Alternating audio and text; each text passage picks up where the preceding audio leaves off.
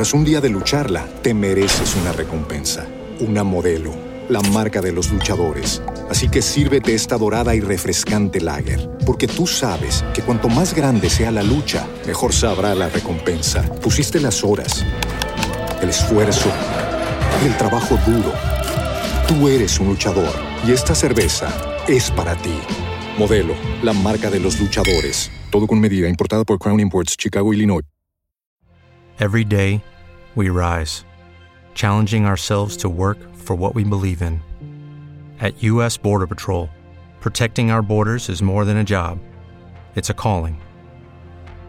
Agents answer the call, working together to keep our country and communities safe.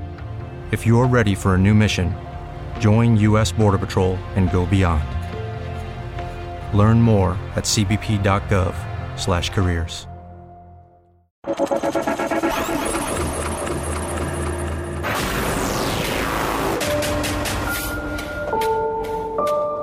una época en la que escasean las ideas en televisión. Cuando los realities se repiten una y otra vez. Una y otra vez y otra vez y otra vez. Las caras son siempre las mismas. Un extraño se expande descontroladamente como un virus por el cual los pobladores de la República Argentina están destruyendo sus receptores televisivos. Televisores que vuelan desde las alturas y se estrellan contra el pavimento, reduciéndose a polvo. Las cadenas de electrodomésticos ya no venden Smart TVs. La tendencia ha cambiado. Los humanos ahora compran compulsivamente equipos de radio auriculares. Pasajeros que suben a taxis y piden a los choferes que suban el volumen porque quieren escuchar atentos. Familias que cenan sin una caja boba que las distraiga.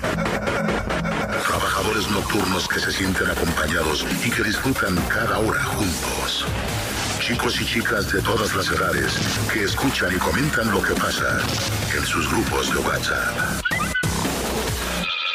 Las noches de la Argentina están cambiando.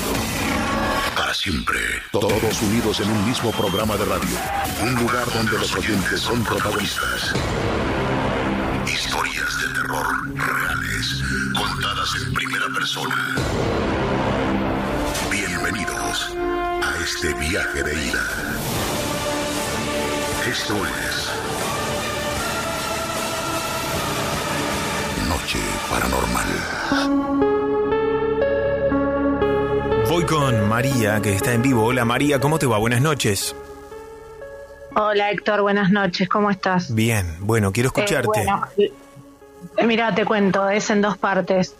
Eh, mi marido, que era fanático tuyo, eh, eh, pero muy, muy fanático, yo lo retaba, le decía no pongas la radio porque me da miedo. A ese extremo te hemos llamado miles de veces. Eh, sufrió de cáncer terminal. Eh, él tenía una gatita que siempre estaba con él. Eh, se le ponía en el hombro la gata, siempre lo acompañó, ¿no? Resulta que mi marido empezó, me acordaba de relatos que he escuchado en tu programa. Empezó a escuchar voces, voces que le decían que se lo iban a llevar, que lo llamaban. Y bueno, nada, yo le decía, dejas de, de sugestionarte. Eh, la gatita un día la empecé a notar rara y cuando la fui a ver estaba muerta. Eh, mi marido me mira y me dice, yo me voy a morir de lo mismo que se murió la gata. Entonces cuando yo llamé al veterinario me dijeron que fue por una falla renal. Mi marido tenía cáncer, entonces yo muy como lo trataba para levantarle el ánimo, le digo, dale loco, no, no te hagas el loco que vos tenés cáncer, no tenés nada en los riñones. Resulta que, perdón que me tiemble la voz, a la semana mi marido se empieza a enfermar y muere de una afección en los riñones. Qué Muere de lo mismo que murió la gata. Qué Esperá que no termina ahí. El 8 de abril se cumple su aniversario. Yo tengo gatos, tengo cuatro gatos. Llaman a la puerta una vecina, me dice, ¿esta gatita es la tuya? Era igual, Héctor. La gata gris, yo te la voy a mandar por Instagram, la gata gris, igual que la que, la que tenía él, pero gato. El gato vino flaquito, todo desnutrido, le busqué la casa, no era de nadie, entonces como estaba enfermo le prometí que yo lo iba a cuidar. Sabes que tiene un problema en la boca, el mismo problema de cáncer con el que murió mi marido. Qué impresión. Nos iba, nos iba todo mal, todo mal. Se nos rompían las cosas, nos iba mal en el, en el trabajo, económicamente, en todo. Desde que él vino, hay una paz en mi casa que no te puedo describir lo que es. Y me, y me emociona estar hablando con vos, porque mi marido te adoraba.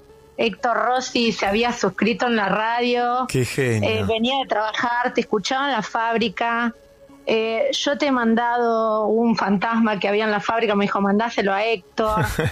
Eh, pero, pero hasta estando enf- enfermo, hasta su último suspiro, creo que, que te escuchó. Así que si te estoy ahora hablando, debe ser por algo. Seguro. Algún mensaje te, te estoy transmitiendo. Seguro. ¿Cómo se llamaba o cómo se llama él? Nahuel, Nahuel, bueno, seguro está Nahuel también acá. Seguro, seguro, ¿eh? yo de eso estoy seguro. Y a mí también me emociona cuando me cuentan estas cosas o como lo que vos me estás relatando de, de alguien que nos escuchaba y como Nahuel y que sí, seguro está acá y que quería que esto fuese así, como está haciendo ahora, vos contando la historia y, y todo el mundo escuchando. Te quiero agradecer mucho y la verdad que fuerte la historia con tantas coincidencias. Te mando un beso grande. Gracias Héctor. Te, bueno, te queremos porque está presente, te queremos mucho. Sí que está Eh, presente. Gracias. Ya ustedes, un beso grande. Otro para vos. Chau, Genio. chau, gracias. Chau, chau. Qué mm, impresionante por varias cosas. ¿eh? Bueno, con esta historia abrimos. Hola, ¿cómo andan? Bien, buen lunes para todos. Buen feriado, 16 de octubre. Estamos en vivo y nos quedamos hasta las 12 de la noche. Tengo 400 cosas para decir de este llamado. La primera es que estoy emocionado. Yo no sé si puedo transmitirles lo que a mí me pasa cuando, cuando soy protagonista de estas historias, de alguien que me dice que, que el programa o mi voz o yo o, o todo esto es un nexo con alguien que ya no está y que esa persona que ya no está era fanática del programa. Es muy emocionante para mí y es muy imposible de transmitir. No tengo palabras para agradecerles. Eso por un lado. Por el otro, todas las sincronicidades, coincidencias con los gatitos, ¿no? Los gatitos como seres mágicos, como criaturas mucho más evolucionadas que nosotros. Yo estoy seguro que los gatos tienen tienen un secreto que todavía no descubrimos, que tienen una conexión, que vienen a curarnos, a sanarnos, que muchas veces lamentable de, manera lamentable terminan siendo escudos del mal que nos quieren hacer a nosotros, que que son muy sabios, que a través de los ojos de los gatos hay una fuerza que creo que es la fuerza creadora que nos mira. ¿Nunca les pasó a los que tienen gatos de observar al gatito o a los gatos cómo te miran, cómo te observan? Como si fuesen lentes de cámaras, ¿no? De cámaras espías de, de alguien positivo, de Dios o llámalo como quieras. Eso es lo que me pasa. Bueno, Bienvenidos, abrimos, eh, quiero historias hoy. Estamos de feriado, pero el programa está en vivo como siempre. Para salir al aire 4535 4204, el directo de la Pop 011 4535 4204. Si querés mandarme un audio, el WhatsApp paranormal no es el de la Pop, es el nuestro, es el exclusivo 11 27 84 1073. 11 27 84 1073. Para hablar en vivo con nosotros, ya mandar la palabra vivo, dos puntos, ponele un título a tu historia y enviámela al WhatsApp paranormal 11 27 84 1073. 11 27 84 1073. Podés mandar audios, tomate un par de minutos, graba tu historia y envíala al 11 27 84 1073. Hoy vamos a regalar otro libro de la noche paranormal. Entre todos los audios que lleguen al WhatsApp paranormal, 11 27 84 1073. Si querés escribir tu historia, tu historia puede transformarse en historia central. Mándamela por mail trasnocheparanormal arroba gmail.com trasnocheparanormal arroba gmail.com Suban el volumen. Empiezan las historias.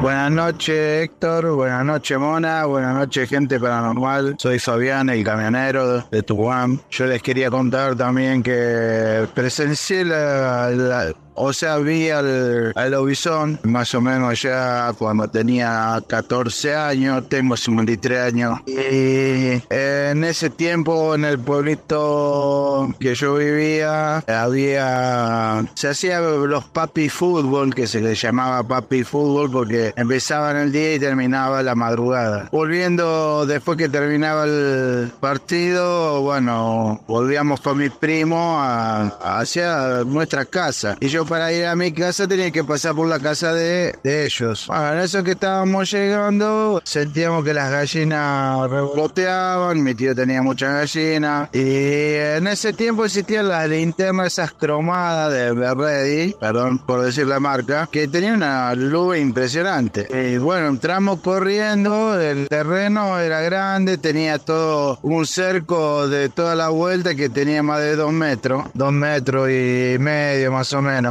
Y bueno, dice mi primo las comadrejas. Bueno, nos salimos corriendo a ver. Cuando entramos, que vamos al fondo de la casa donde estaba el gallinero, prende la linterna mi primo pasa la linterna, así dan alumbrando el gallinero y cuando pasa la linterna, la luz ilumina los ojos de, un perro enorme, ojos rojos. Cuando lo alumbra se asusta y sale corriendo y él salta el cerco limpito sin tocarlo prácticamente. Yo ese día, en vez de irme a mi casa, me quedé en la casa de mi primo y aún irme a dormir a mi casa. Tenía que caminar tres cuadras. Así que imagínate Imagínate, Héctor, el susto que me he pegado. Nos hemos pegado con mis primos. Te voy a nombrar el pueblito, capaz que lo conozca. Es un pueblito que se llama Villars. Ahí existía, estaba el séptimo hijo varón de una familia, no voy a decir el nombre ni apellido, pero es un partido de General Las Heras. Muy, está muy habitado ahora y muy lindo, muy tranquilo. Eh.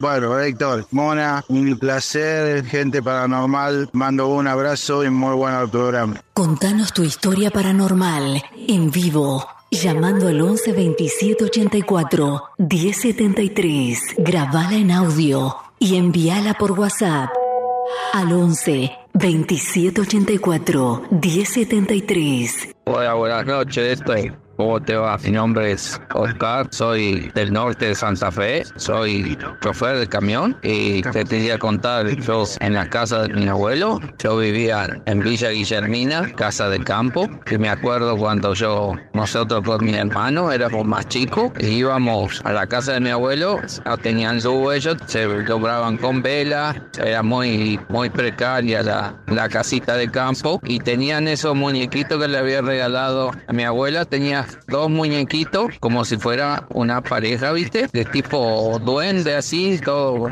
pelo, nariz larga, así, chiquitito, pues, con zapato grande. Era como dos duendecitos, una, una duende para una parejita, ¿viste? Una duende ok, un duende varoncito. Y a mí no me gustaba, yo le decía a mi abuela que cuando íbamos a dormir, a mí no me dormíamos, ponían la colchoneta, me acuerdo, en el suelo, en el comedor, y se veía con la vela de en una vela prendida y, relucía, viste, los ojos de los muñequitos estos. Y bueno, yo mucho susto, una noche agarré y se lo tiré, se lo tiré, me quería dormir, no podía, estaba, me sentía incómodo, con miedo. Y, me acuerdo que mi hermano y mi hermana decían, no tengan miedo, dice, te va, a venir, dice, y te va a rascar los pies, me decía, te va a rascar veces, te va a subir arriba tuyo te va a agarrar de los pelos, me decía, y yo estaba asustado, ¿viste? Agarré y cuando me dice que fui para el baño y, pasé y con la mano lo tiré. Eran de, de, cerámica, porcelana, ¿sí? y se, se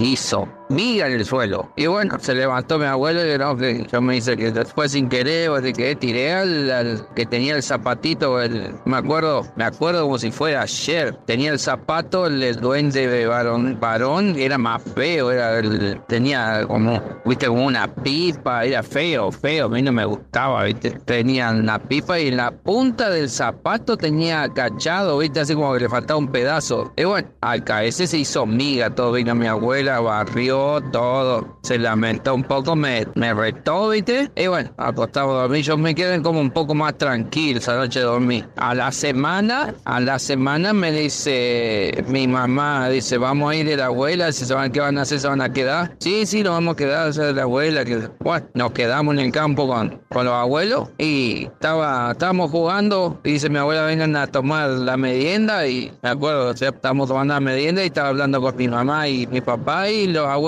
y dice, ah, vino, dice doña Teresa, dice, del campo allá de la otra chacra y si me encontró, dice, en una casa, dice ahí de los patrones, dice un, muñequito, dice, dice que ella, yo tenía una pareja, le había comentado, se había roto uno, bueno, y me trajo uno. Ah, qué lindo. eh. Cuando escuché eso, me hice el tonto, me levanté de la cocina, me fui para el comedor y era exactamente, Héctor, te cuento, era exactamente el mismo muñeco con el zapato en la punta cachao. La misma pipa, la, el mismo color de pelo que tenía el sombrero ese feo. Era el mismo muñeco que yo había tirado que se había hecho miga en el piso. Era el mismo, mismo muñeco. Así que, bueno, yo no sé si es malo o no es malo, porque yo es creer o reventar. La radio está buena, me, te me vengo escuchándote y acá venimos dándole, irme a la rueda. Chao, querido. Un abrazo.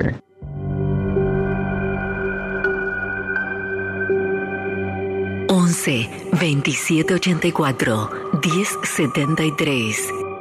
Hola Héctor, me encanta la radio, siempre la escucho. Quiero contar una historia que me pasó en la vida real. Esta historia me pasó en el 2022. Un día yo estaba volviendo de mi colonia, yo miraba para el plazo este. Miro y había como una persona blanca, o sea, como la llamada. Luego volvió mi abuela del trabajo. Luego de eso, a la noche, yo estaba mirando la tele y vi como una persona negra pasaba corriendo por delante de la tele. Yo asustado, pero seguí, pero seguí mirando la tele, me tranquilicé un poco y seguí viendo la tele. Al día siguiente me bañé y vi como una mano empujar la tela que tapa mi ducha y me quedé paralizado. Fin, como diría vos, esta historia es real. Salgo desde Buenos Aires, tengo 8 años. ¿Cómo están, radio? Acá Emiliano de Verazategui. El perro negro que está contando la señora en el campo es la representación del diablo. De hecho, mi suegro lo vio, el perro lo acompañó durante varias cuadras y le fue hablando y le fue diciendo cómo iba a ser toda su vida y hasta cómo se iba a morir.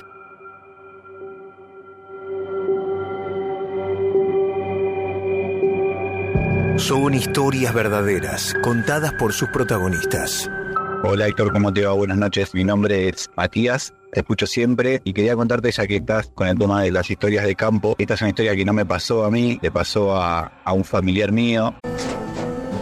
Tras un día de lucharla, te mereces una recompensa, una modelo, la marca de los luchadores. Así que sírvete esta dorada y refrescante lager, porque tú sabes que cuanto más grande sea la lucha, mejor sabrá la recompensa. Pusiste las horas, el esfuerzo, el trabajo duro.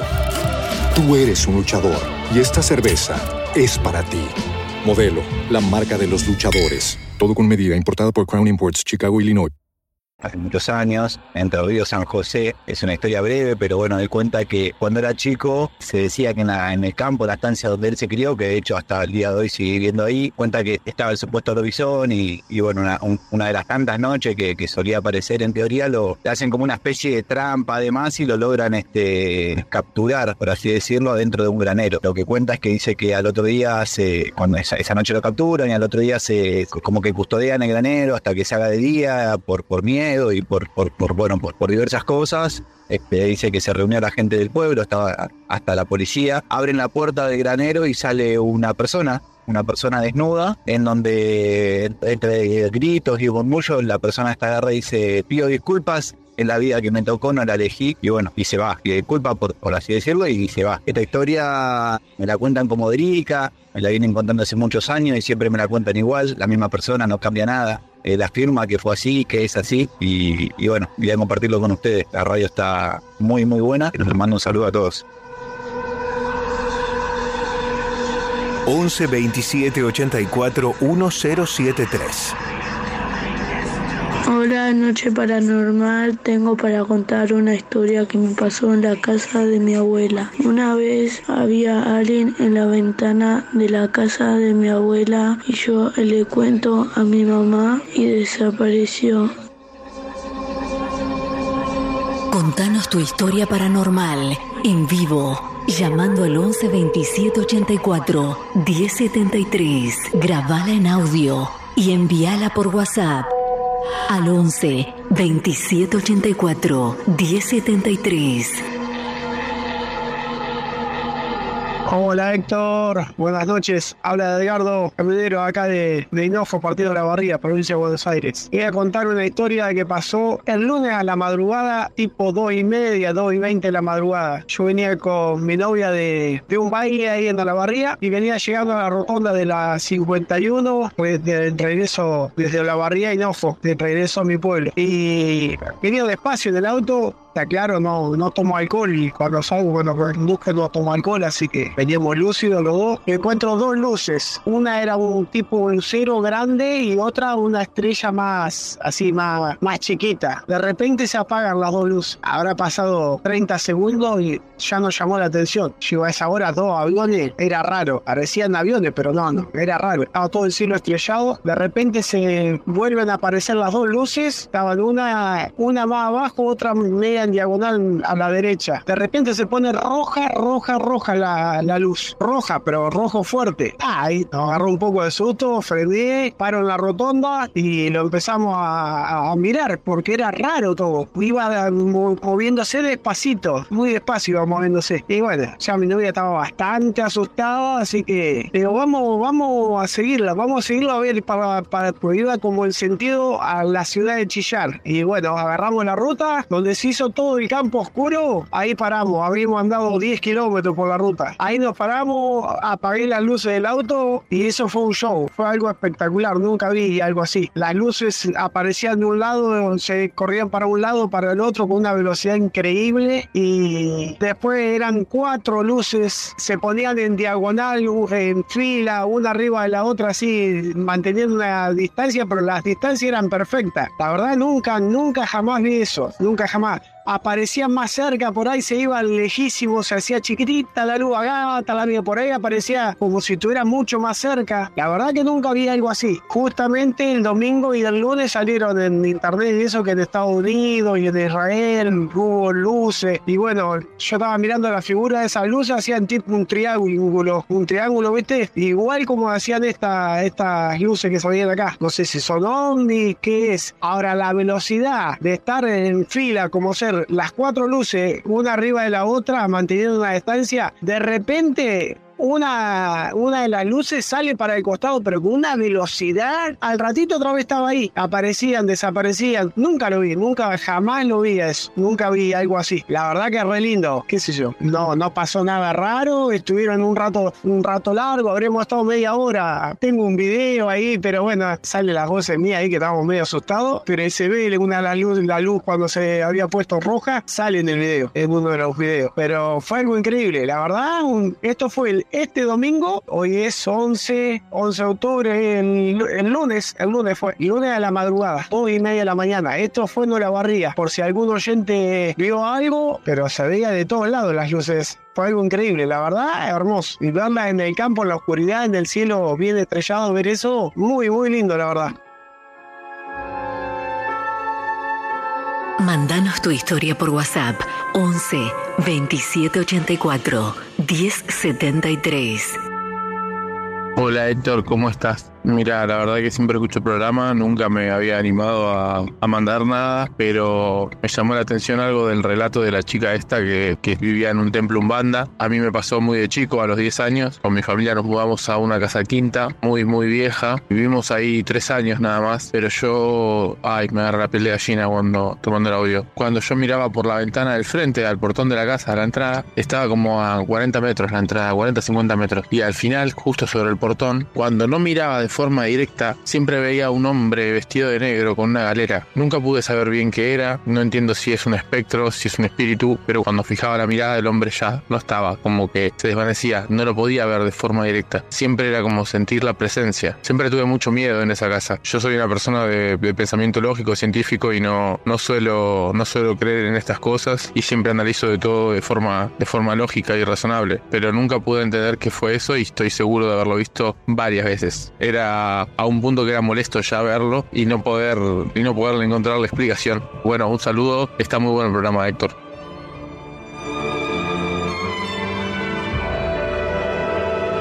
11 27 84 1073.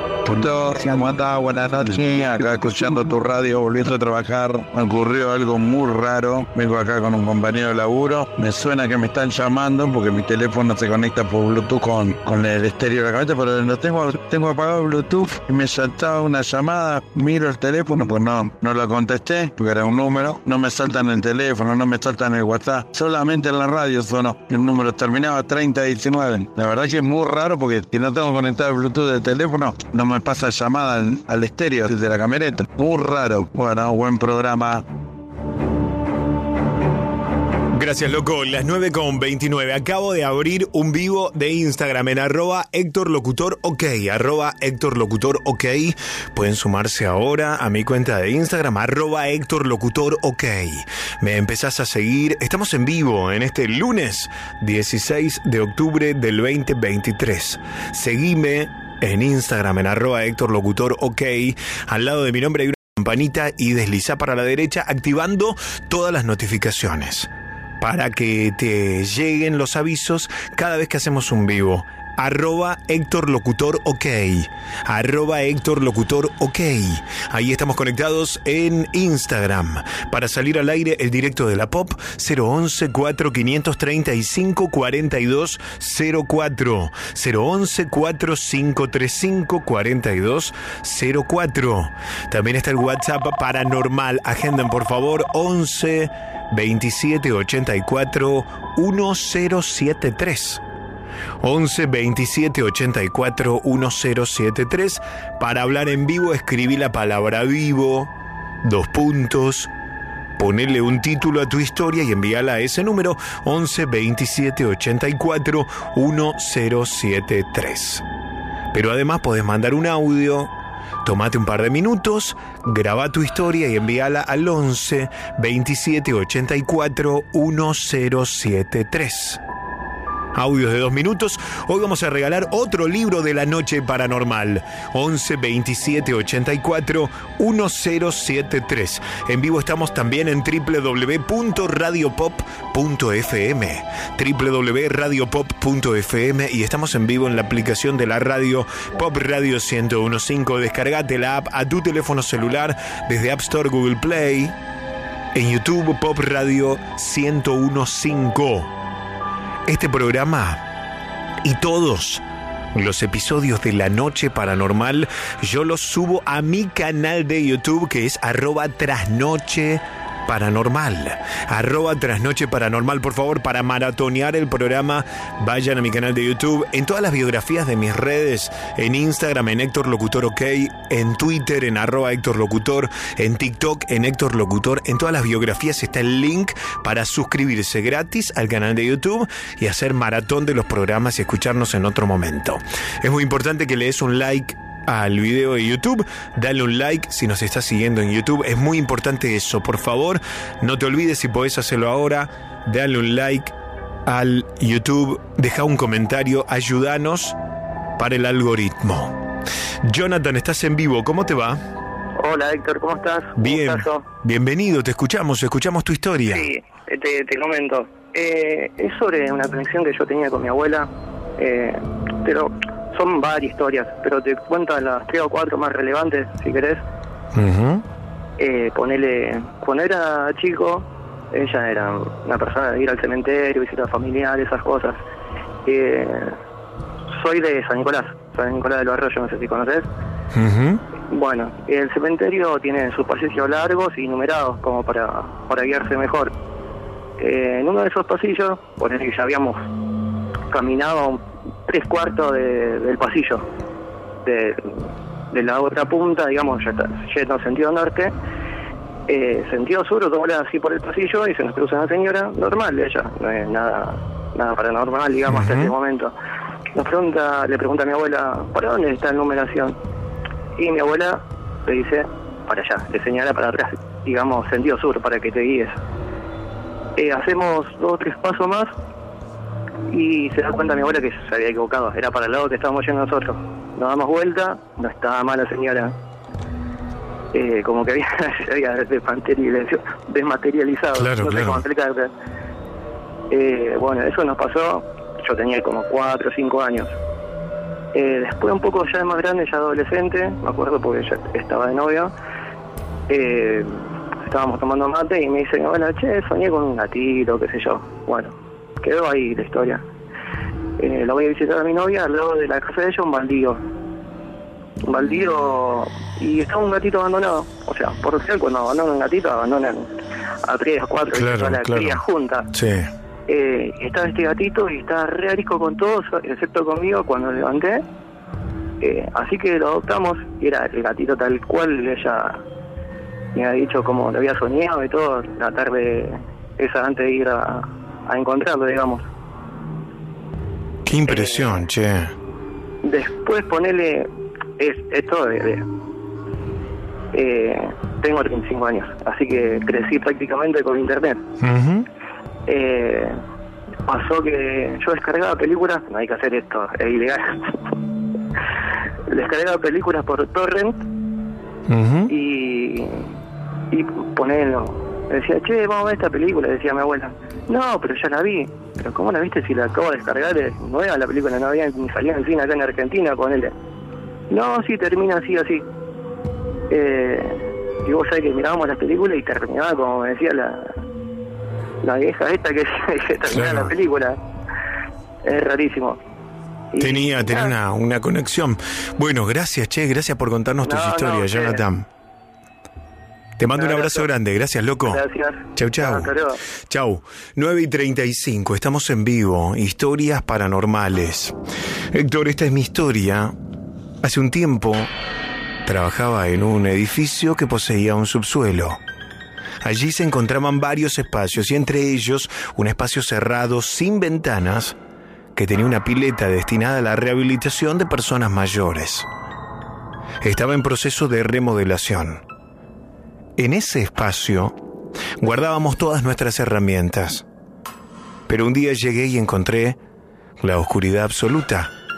No había luz en todo el subsuelo. El tablero de luz que contenía las térmicas y los interruptores estaba cerrado. Solo podía abrirse con herramientas, las cuales se encontraban en el cuarto donde estaba la pileta. Decidí aventurarme con un teléfono celular de los de antes que no tenían linterna. Con su resplandor, iluminé el camino hacia el interior del cuarto en busca de las herramientas. Consciente de la piscina en la penumbra que me rodeaba, avanzaba con cuidado, sin apartar la mirada del celular.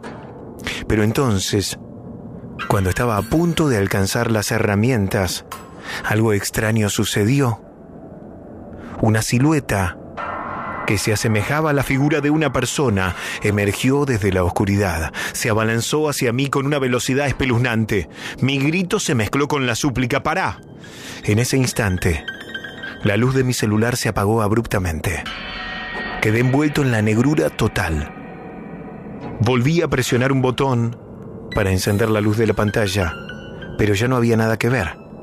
Con el corazón latiendo desbocado, me apresuré a retirarme de ese lugar, esperando la llegada de otras personas para que me acompañen a buscar las cosas. No sé qué pudo ser lo que vi, pero lo que sí sé es que me llevé un tremendo susto. Mi historia es real. Romina La Mona Carballo. Hola Mona, buenas noches. Buenas noches, paranormales. Buenas noches, Héctor Rossi. En esta noche hablamos de fantasmas. Fantasmas que interfieren en las rutas. Seguramente si estás viajando, si sos chofer de aplicación, si sos camionero, te habrá pasado de visualizar algo que mm, te hace pensar si es real, si no, si está para alertarte, si hay que seguirlo. Hay un motociclista que chocó por culpa de un fantasma. Él dice haber visto un fantasma en la ruta.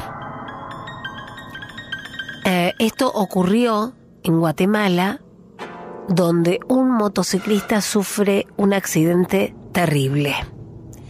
Pierde el control del vehículo, la persona impacta violentamente contra un árbol que estaba al costado de la ruta. Obviamente se vuelve viral cuando queda registrado por las cámaras que había allí, cercanas, y se puede distinguir que segundos antes del accidente se ve una extraña sombra blanca con forma humana caminando sobre la carretera. Ahí, en ese momento donde choca de alguna manera con esa sombra, pierde el control de la moto. Es tremendo, es tremendo porque el video en el que se ve em, destaca que las cámaras están diseñadas para evitar captar reflejos de luces. Esto deja...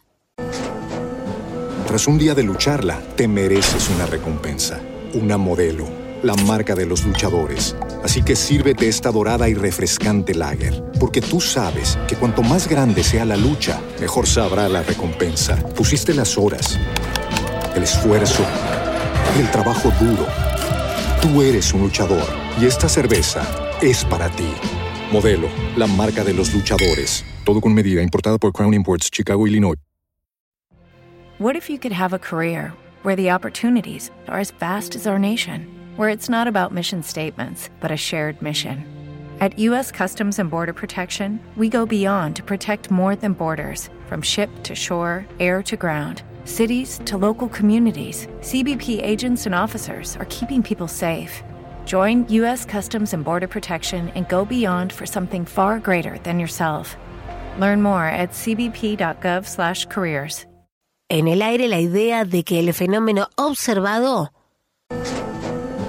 Tras un día de lucharla, te mereces una recompensa, una modelo, la marca de los luchadores. Así que sírvete esta dorada y refrescante lager, porque tú sabes que cuanto más grande sea la lucha, mejor sabrá la recompensa. Pusiste las horas, el esfuerzo, el trabajo duro. Tú eres un luchador y esta cerveza es para ti. Modelo, la marca de los luchadores. Todo con medida, importada por Crown Imports, Chicago, Illinois. ¿No te encantaría tener 100 dólares extra en tu bolsillo? Haz que un experto bilingüe de TurboTax declare tus impuestos para el 31 de marzo y obtén 100 dólares de vuelta al instante. Porque no importa cuáles hayan sido tus logros del año pasado, TurboTax hace que cuenten. Obtén 100 dólares de vuelta y tus impuestos con 100% de precisión. Solo con Intuit TurboTax. Debes declarar para el 31 de marzo. Crédito solo aplicable al costo de la presentación federal con TurboTax Full Service. Oferta sujeta a cambios o cancelación en cualquier momento. No puede ser una explicación física del accidente. Es un fenómeno claramente paranormal el que ocurre en la ruta. Algunos dicen que es un supuesto fantasma tratando de evitar el accidente y el motociclista no se dio por aludido. En este caso hablan de ángeles guardianes que están en la ruta y te, te previenen de accidentes. En realidad el motociclista no perdió la vida, pero sí sufrió graves traumatismos. Y otros hablan de un ente, una sombra blanca, maldita, que busca la muerte en la ruta. ¿Te pasó de ver un fenómeno de estas características? ¿Cuál es la lectura que haces sobre esta noticia? 11 27 84 1073. Gracias, Mona. 10 menos 20 de la noche. Tomás, estás en vivo. ¿Cómo te va? ¿Qué tal? ¿Cómo andas, Héctor? Bien, loco, bienvenido, te escucho, escucho tu historia. Bueno, bueno, te cuento. Este, estaba con mi mujer en Salta, este, en Ticara. Fuimos a hacer una excursión a San Isidro, un pueblito en el medio de la montaña. Este, bueno, yendo para ahí veo un- una mujer eh, muy vieja, encorvada, muy bajita, que eh, un perro como que atacaba o estaba alzado, no, se entendía bien, pero muy intermedia. Y trato de ayudarla y medio que se da vuelta y me dice algo en idioma que no conozco y, y tenía una cara mm, rara que me dio miedo, la verdad. Entonces, sí. Eh, al otro día volvimos, eh, mientras que volvíamos, un problema de salud particular por él, y me tuve que meter en un lo más próximo posible. Eh, y bueno, ahí a mitad, bueno, esa misma, ese mismo día murió la abuela de mi mujer. Y a la mitad de la noche eh, empiezo a sentir golpes en la pared. Eh, al principio despacito, habrán sido 10 golpes, suponete, cada vez más fuerte. Y el último era como un mazazo en la pared, no es que era un pajarito golpeando o algo así. Eh, a todo esto yo estaba yendo hacia el baño donde venían los golpes, eh, enciendo la luz y los golpes se frenan. Miro a mi mujer, ella se tapa la cabeza, dije, ok, momento de tener miedo, fui a la cama, me tapé la cabeza también, Eh, sentí un palito que eh, rozaba la pared del lado de afuera, ella no lo escuchó, por ejemplo, el susto sí. Eh, bueno, al otro día me fijé del lado de afuera de la casa, esto era un predio, las ca- eran habitaciones en, en un predio verde, no es que tenía un hotel que podía venir la habitación de al lado. Eh, y bueno, de donde venían estos golpes me fijé atrás y la pared estaba picada. Y bueno, al otro día nos fuimos, este, nada, eh, con mucho miedo. Claro. Qué bárbaro, che. Algo había, obviamente, y no, no pudiste averiguar más. Eh, no, le preguntamos ahí a la gente de- del hotel y nos da una no respuesta, digamos. ni- Claro, claro. No. Eh, y bueno, nada, fue muy loco. Gracias, Tomás, te mando un abrazo. Otro. Chau, chau. Hola Héctor, soy Lorenzo de San Martín, Mendoza. Una noche estábamos en casa de mi amigo tomando un Fernet, éramos cinco amigos. Cerca de esa casa había un matadero abandonado donde nosotros habíamos escuchado rumores de que pasaban cosas paranormales. Estábamos aburridos, no sabíamos qué hacer. Yo les dije que podríamos ir a investigar porque nosotros no creíamos en estos sucesos. Una vez entramos al lugar era bastante grande. Habíamos entrado para joder, eran dos y media de la mañana. Nos pusimos a burlarnos de las cosas paranormales. A eso de las tres ya nos estábamos por ir. Habíamos recorrido todo el lugar cuando de repente escuchamos un ruido a lo lejos. Hay que aclarar que el matadero estaba en un campo. Yo quise ir a ver qué pasaba. Cuando estábamos yendo hacia donde venía el ruido, el ruido se calma. Pensamos con mis amigos que eran murciélagos, ya que el lugar estaba abandonado. Cuando llegamos al lugar de donde provenía, vimos una escalera hacia el segundo piso. Subimos. Mis amigos no querían. Cuando subí hacía frío. El ambiente se sentía pesado. Me entró miedo, pero no quería dejar de explorar. Yo tenía la linterna del celular. Cuando veo una puerta abierta entro y había una estrella con un círculo. Estaba todo lleno de velas. Cuando vi eso fui corriendo hacia la escalera.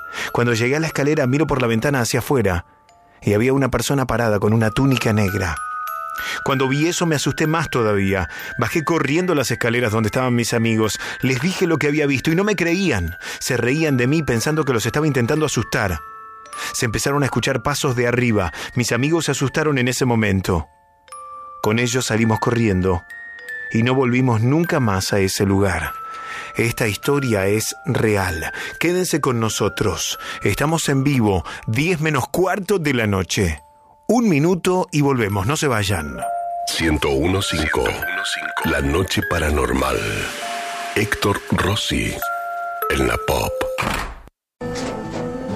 Tras un día de lucharla, te mereces una recompensa, una modelo, la marca de los luchadores. Así que sírvete esta dorada y refrescante lager, porque tú sabes que cuanto más grande sea la lucha, mejor sabrá la recompensa. Pusiste las horas, el esfuerzo, el trabajo duro. Tú eres un luchador y esta cerveza es para ti.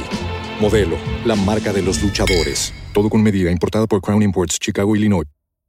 With Lucky Land slots, you can get lucky just about anywhere. This is your captain speaking. Uh, we've got clear runway and the weather's fine, but we're just going to circle up here a while and uh, get lucky. No, no, nothing like that. It's just these cash prizes add up quick. So I suggest you sit back, keep your tray table upright, and start getting lucky. Play for free at LuckyLandSlots.com. Are you feeling lucky? No purchase necessary. Void where prohibited by law. 18 plus terms and conditions apply. See website for details. Héctor Rossi en 1015 La Pop. Bueno, tengo entradas. Ayer hicimos el vivo con cámaras, ¿eh? Y tengo entradas para el Festival Día de Muertos de Halloween de Bite Back. Nos sobraron de ayer. Voy a regalar, vamos a regalar dos pares de entradas. ¿Ok? Dos pares de entradas. ¿Bien? Vamos a regalar dos pares. Va a haber dos ganadores. Cada uno se va a llevar un par de entradas. Para ganarte el par de entradas, el festival es el 29 de octubre, de 13 a 21 horas. Bien, en el auditorio este, esto es Rivadavia al 17.000, en Aedo. Tengo dos pares. Dos pares de entradas. Se van hoy entre los audios de WhatsApp. Tenés que mandarme un audio de WhatsApp contándome una buena historia paranormal. La mecánica es esta, mandas tu audio de WhatsApp de dos minutos al 11 27 84 1073 y luego mandas un texto que diga quiero las dos entradas. Solo por WhatsApp. Bien, tengo dos pares. Métete en el WhatsApp, manda tu historia en un audio de dos minutos más o menos al 11 27 84 1073. 11 27 84 1073 y hoy cerca de las 12 de la noche, cuando estemos terminando el programa, se van los dos pares de entradas. Hoy hay historia central estreno. Es feriado y no nos importa. Vinimos igual y estamos en vivo y hay historia estreno y este es un adelanto. Esta es la historia real de Percepción Espectral. En primera persona. Me llamo Mateo, soy de Flores. Esta experiencia me pasó en los años 80, teniendo tan solo 18 años. Era yo un joven boxeador de carrera prometedora. Desde los 15 que competía. Si todo esto no ocurría, te aseguro que hubiese llegado lejos. Comencé en un club de mi barrio. Ahí fue que un entrenador me vio. La derecha de Hércules me decía, por la potencia de mi remate. En todos estos años tuve solo una derrota. Competí a lo largo y ancho del país, inclusive llegué a participar de una competición en Uruguay. Mi promotor era un tipazo, me decía que me cuidara, que había varios peces gordos mirándome, esos que te exprimen hasta más no poder. Justamente uno de esos me llegó después de un encuentro pugilístico. Este tipo es una persona conocida, de mucha guita. Me ofreció la representación. Vas a ser el Rocky argentino vos. Me dijo, sabiendo yo en las cosas en las que andaba el mafioso, le dije gracias, pero no. Me hizo una cara rara y se fue. Me dijo mi entrenador que tuviera cuidado, que no caminara solo, que si este tipo no podía sacarme guita me iba a arruinar. Miedo nunca tuve, la verdad. Una noche salía de entrenar. Yo caminaba hasta mi casa. Se ve que ellos estudiaron mi recorrido. Me llegaron entre cinco en una zona donde no había nadie, cerca de un baldío. Me planté y repartí trompadas contra todos. Era obvio que no tenía. Para Mauro, solo un adelanto. Solo un adelanto. Escuchame una cosa, Héctor. Deja de decir adelante. Para, para, para, para, para. Para, para, historia para, para. completa, Para, para, para. Vamos en vivo hasta las 12 de la noche. Estamos todo en vivo, ¿eh? Totalmente en vivo. Feriado, pero estamos con vos. Quiero saber desde dónde nos estás escuchando hoy. Hay mucha gente que está pegando la vuelta, que está volviendo de su fin de semana XL. Mucha gente en la ruta, paso de hombre con la pop a todo lo que da. Por favor, el que esté manejando no, pero los que no están manejando, quiero un video, quiero una historia en Instagram. Me etiquetan arroba Héctor Locutor OK, Héctor Locutor OK. Héctor, te estoy escuchando desde dónde, en el kilómetro cuánto, de qué ruta, volviendo de dónde. Contámelo en una historia en Instagram, arroba Héctor Locutor OK, arroba Héctor Locutor OK. Los que ya están en su casa preparando la cena, cenando, haciendo sobremesa, quiero saberlo también. Una historia en Instagram, arroba Héctor Locutor OK, arroba Héctor Locutor OK. Los que están trabajando, que ya empezaron a laburar, tomaron el turno recién, le van a pegar toda la madrugada, guardias de seguridad, puestos de locales que están abiertos 24 horas, farmacias, la gente que está en los hospitales, los que puedan subir una historia a Instagram, me etiquetan arroba Héctor Locutor OK, arroba Héctor Locutor OK. Héctor, te escucho desde dónde. Quiero saber todo. Recién llegué a casa de un día de paseo, dice Santo Ovillo. Matías Héctor en González Catán. Un saludo para todos ustedes, los escucho cuando estoy de Franco. Diego Acosta, saludos Héctor. ¿Qué onda Héctor Rocho? Me dice Romero. Hola Héctor desde Tapalqué, saludos, dice J. Maglieri. Ana Victoria, saludo trabajando en un obrador en la estación de Hudson, dice Martino. Ruta 12, Avenida Luján, dice Víctor Rodríguez. Desde Gessel, te mando muchos cariños, los veo siempre por Canal 26. Fabián dice desde Varela presentes, Héctor. Todos conectados. Romero dice desde General de esa Córdoba. Arroba Héctor Locutor OK. Etiquetame en una historia en Instagram. Saludos Héctor, dice Lau Cabrera 2. Escuchando desde Paraná. Daniel dice en casa descansando. Qué envidia que te tenemos. León dice en Villa Crespo. Marcela dice saludos de la Ferrere. Estoy de guardia con Facu. Te estoy escuchando, dice Brian Contreras. Desde San Isidro. Juan dice Héctor Grosso. Saludos de la gente de acudir de la ambulancia. Saludos para mi señora Gaby, dice Juan Carlos. En Rosario dice Melissa. Córdoba dice María Belén. Hola Héctor, dice Natalia. Desde Chile. Muy buen programa. Amo escucharlo. Saludos desde Quilmes, dice Eve Pereira. Desde Varela, hola Héctor, dice Daniel Paz. Desde Tablada, Concepción del Uruguay, kilómetro 129. Cruz Córdoba. Lucía Rodríguez también presente. Hola Héctor, acá con la pocha, escuchando la pop, dice Quique Melero. Héctor desde Morón, dice Zulema Farías. Hola Héctor, acá, último día de descanso. Natalia dice en Rodríguez. Héctor Luján, Buenos Aires en la ruta, escuchando usted, dice Tonito. Te mando saludos desde Hurlingham, dice Iván Marcelo.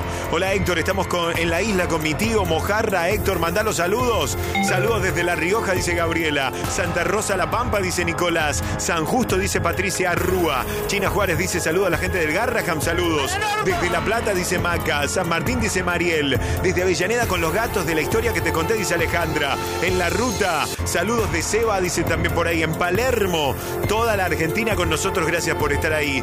Quédense, está Mauro Campagnolo en la puesta al aire de Pop Radio. Macarena Ruiz Guineazú, Iván Cano, La Mona Carballo, Rodrigo Blanco, editor, Alejandro Persia, Javier Fábregas, Iván Velasco, Sebastián Pedrón, toda la banda. Yo me llamo Héctor Rossi. Y nos quedamos hasta las 12 de la noche haciendo este programa que se llama Noche Paranormal. Ya volvemos. Cementerios malditos. Carreteras llenas de almas en pena. Casas embrujadas. Acá no hay ficción. Hay historias reales. Estás en la noche paranormal.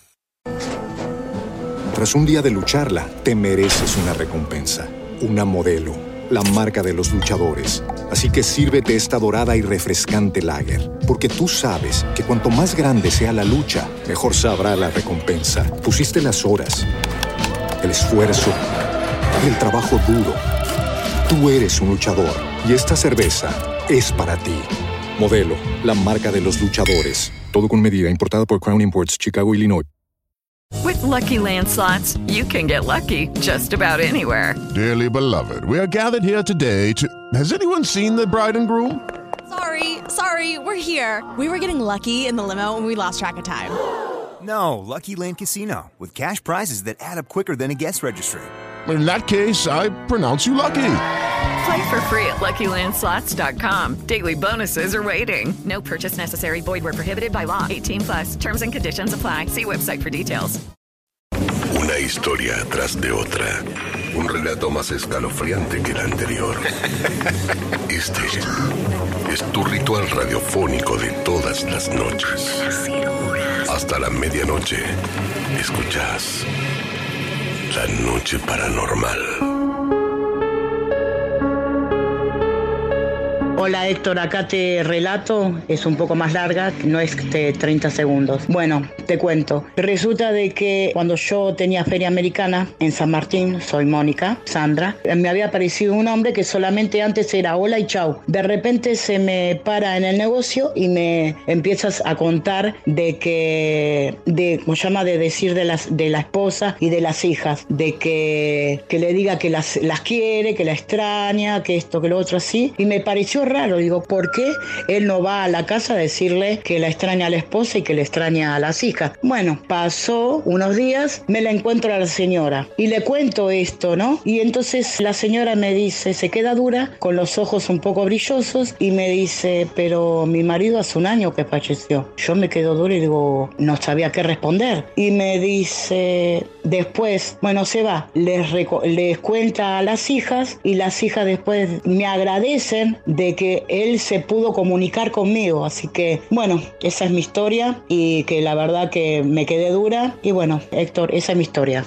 Hola Héctor, hola trasnoche. Bueno, les cuento mi historia. Yo trabajaba de seguridad en la localidad de Bosques, en una subestación de sur. Bueno, yo estaba en mi puesto y veo a lo lejos una persona con casco, pero esa persona no tenía, no se le veía ni el rostro ni los pies. En ese entonces yo estaba con unos perritos que me hacían compañía. Y bueno, salgo del, de mi puesto y me dirijo al lugar donde veo esa, esa figura. Y cuando me voy dirigiendo, los perros se paran, ladran pero no siguen acompañándome. Entonces yo sigo caminando. Cuando llego a donde estaba eso, se ve una columna de luz. Cuando me voy acercando, desaparece. Y ahí el perrito vuelve conmigo, normalmente como si no hubiese pasado nada. Bueno, esa es mi historia. Buenas noches. Buenas noches paranormales, soy Daniela y estoy en Salvador de Bahía, Brasil, haciendo un voluntariado en un hostel. Y anoche, o sea, hoy a la madrugada, a las 5 de la mañana más o menos, tuvimos un evento. Yo tuve un evento paranormal. Bueno, somos cuatro voluntarios, dos argentinos, un chico y yo, Gonzalo y yo, y otros dos brasileros, Felipe y Leo. Resulta que a las 5 de la mañana aproximadamente hubo una explosión en la calle, nos despertamos todos asustados y, y obviamente se había cortado la luz en todo el barrio. Entonces yo escucho uno de los brasileros en el cuarto, Felipe, decir qué, qué sucedió.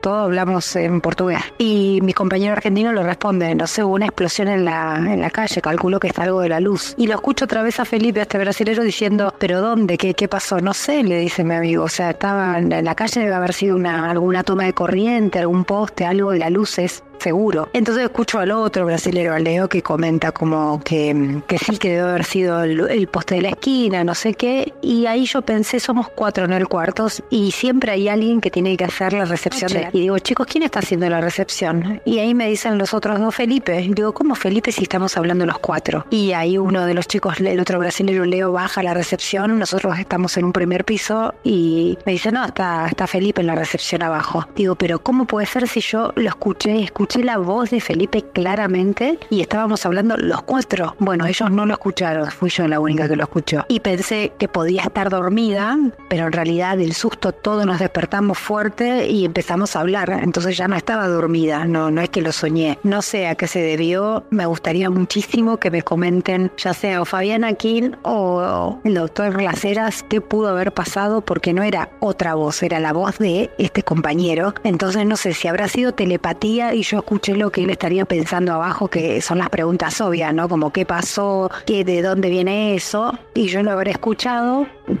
o no sé qué otra explicación puede tener. Ya me pasaron otras cosas, estamos en una casa muy antigua, pero nada, nada que dé miedo, solo que esto fue muy, la verdad, muy impresionante porque era la voz de mi compañero. Así que bueno, no sé qué pudo haber sido. Les dejo esta historia y les dejo también un abrazo grande y muy buenas noches. Hola Héctor, soy Florencia, te mando saludos desde Mar del Plata, te escuchamos de domingo a jueves, bueno, gracias. Hola Héctor, desde el SEAMSE te escucho, mi nombre es Cristian. Héctor, saludos para los chicos de IPSA. Hola, buenas noches, soy Flavia, estamos escuchando con mi mamá Nilda, que los escucha siempre. Héctor, ¿cómo te encuentro en Telegram? No, no lo estoy usando mucho Telegram, ¿eh? Hola, ¿cómo te va? Esto no creo que sea paranormal, pero para mí siempre fue algo muy raro. Se trata de aquello que dicen que todos tenemos un doble. Contaban mis padres que cuando estaban de novios, subían al colectivo y el colectivero era idéntico a mi papá. A mí me pasó hace unos años, me asomo al balcón y enfrente, en la vereda, veo a alguien igual a mí, hasta la misma ropa tenía puesta. Era raro. Cuando bajé para tratar de hablar con la persona ya no estaba. Y nunca pude olvidarme de esa escena. Hola Héctor, buenas noches. Quería contarte que en mi casa es común que haya eventos paranormales. Comúnmente nos mudamos y esta vez otra vez en la zona en la que estábamos. También ocurren cosas paranormales. En casa se habla de un fantasma, de un soldado que siempre rondaba el lugar.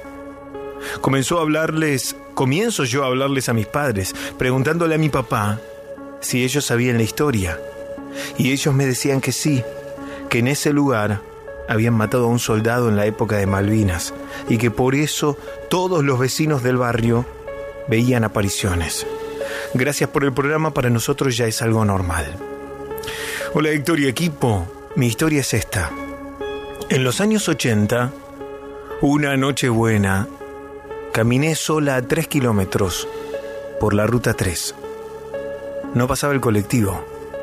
Mientras caminaba por la banquina de la ruta me siguió un perro ovejero alemán, que cuando casi llegando a destino, abandoné la ruta y tomé la calle transversal que conducía a casa, el perro ya no estaba más.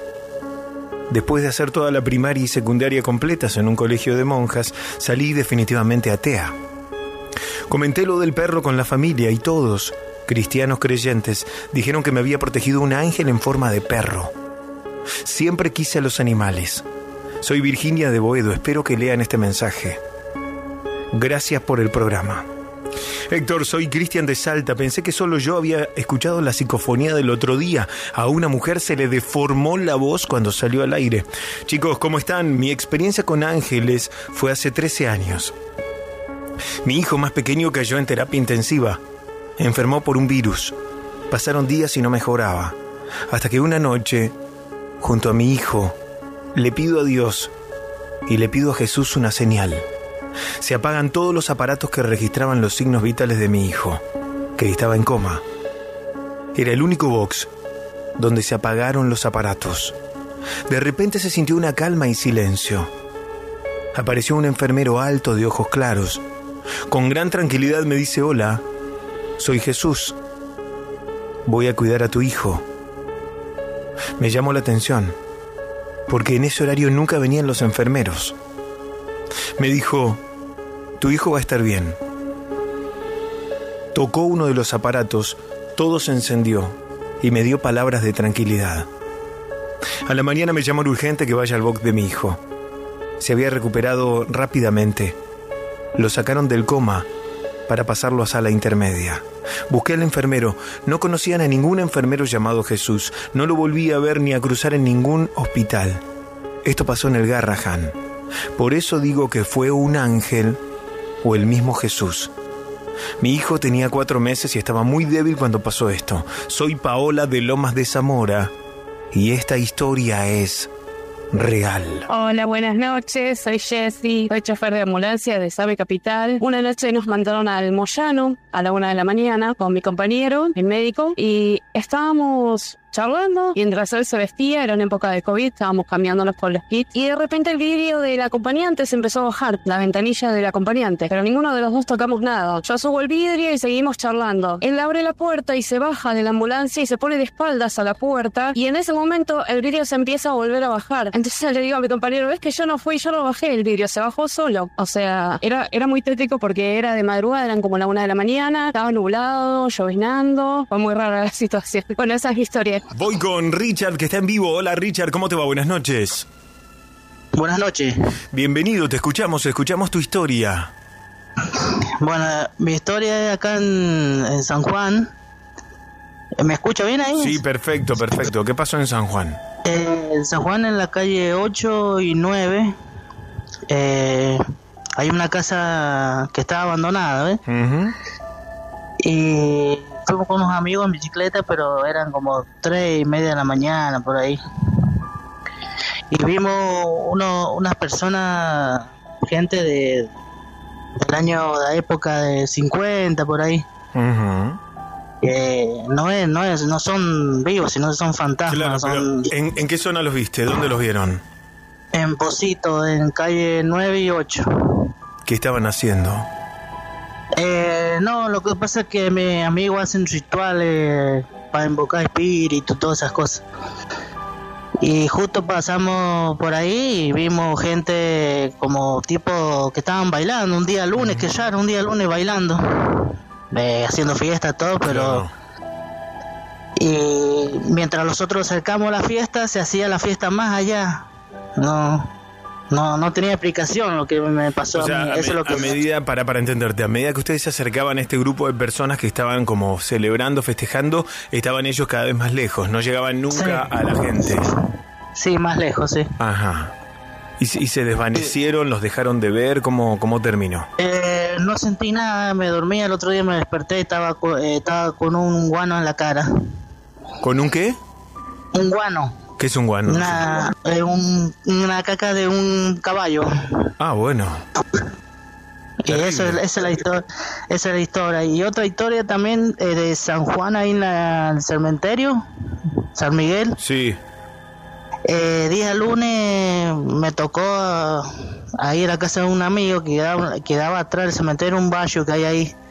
Eran como dos o tres de la mañana y gente estaba invocando las almas. Pero va a saber qué alma está invocando. Con gente día lunes a las 12 de la noche, por ahí, prendiendo velas. No sabe a quién le están invocando. No sabés, pero que vi- viste muchos eventos de estos de brujería en, en el norte, bueno, en San Juan puntualmente, por eso que contás, y en La Rioja también. Escuché muchas historias parecidas. Gracias, Richard, por estar Sí. con nosotros. Te mando un abrazo. De nada, de nada. Ah, eh, otra cosa, Héctor. Sí. Eh, después le voy a hablar de la gente desaparecida también. ¿En qué sentido? Que yo estudié eso, gente que hay grupos que estudian, hay grupos que, que hacen planos y se van para otro mundo. Eh, son gente psíquico que tiene experiencia para, para abrir portales y se va para otra dimensión. Bueno, me encanta. Escucha, otra, otra vez me contás esas historias. Te mando un abrazo. Bueno, dale, muchas gracias, Héctor. Chau, loco, gracias. Lo que, lo primero que dijo con el tema de, de despertarse con excremento en la cara es algo muy común para aquellos que son visitados por entidades oscuras. A veces se materializa la materia fecal, valga la redundancia, y otras veces es el olor. Vos estás en tu habitación, de hecho, decime si no te pasó alguna vez, ir a buscar las zapatillas, decís, debe haber pisado bosta, porque hay un olor horrible en la habitación, y no, no, no tenés nada en las zapatillas, sin embargo el olor está impregnando toda la habitación. Bueno, señales, síntomas de trabajos de brujería. 11 27 84 1073 es el WhatsApp paranormal para hablar en vivo conmigo esta noche de lunes. No hay feriado para nosotros, estamos como siempre en este 16 de octubre. Mándame la palabra vivo dos puntos, el título de tu historia al 11 27 84 1073. Vivo dos puntos, el título de tu historia al WhatsApp paranormal 11 27 84 1073. Y acordate, audios, tomate un par de minutos, graba tu audio y envíalo al 11 27 84 1073. Una historia tras de otra. Un relato más escalofriante que el anterior. Este es tu ritual radiofónico de todas las noches. Hasta la medianoche. Escuchas La Noche Paranormal. Las 10 de la noche y 18 minutos. Estamos en vivo. Te voy a contar una historia. Este fin de semana largo tuve la oportunidad de hablar con, con gente y también de leer muchos de los correos electrónicos que nos llegan a trasnocheparanormal.gmail.com. Bueno, me mandaron un texto, una historia para, para hacer historia central, que me llamó mucho la atención. Entonces decidí escribirle a la persona y hoy a la tarde hablé por, por teléfono para que me diera autorización y yo pudiera contar esta historia. Si bien pasaron un montón de cosas, a esta persona le pasaron un montón de cosas, yo elegí dividir las historias que me contó en tres. Una que te voy a contar ahora, a vos acá en la radio, y que la voy a dejar colgada también en mi canal de YouTube, con video. Otra historia que voy a transformar en historia central y que va a salir al aire más adelante. Y por último, una tercera historia que reúne a estas dos, que va a ir a mi libro, al que estoy escribiendo, de mis historias paranormales que sale el año que viene. Esta pareja, que me cuenta la historia, pareja joven, no voy a dar los nombres reales ni tampoco los lugares. Me pidieron eso. Esta pareja joven empiezan a salir, tienen un tiempo de noviazgo y deciden ir a vivir juntos. La chica vivía sola en un departamento que había heredado de sus papás. El flaco, su pareja, vivía todavía con los padres, muy jóvenes, veintipico de años. Se ponen de acuerdo y deciden alquilar un departamento para ir a vivir los dos a un lugar diferente.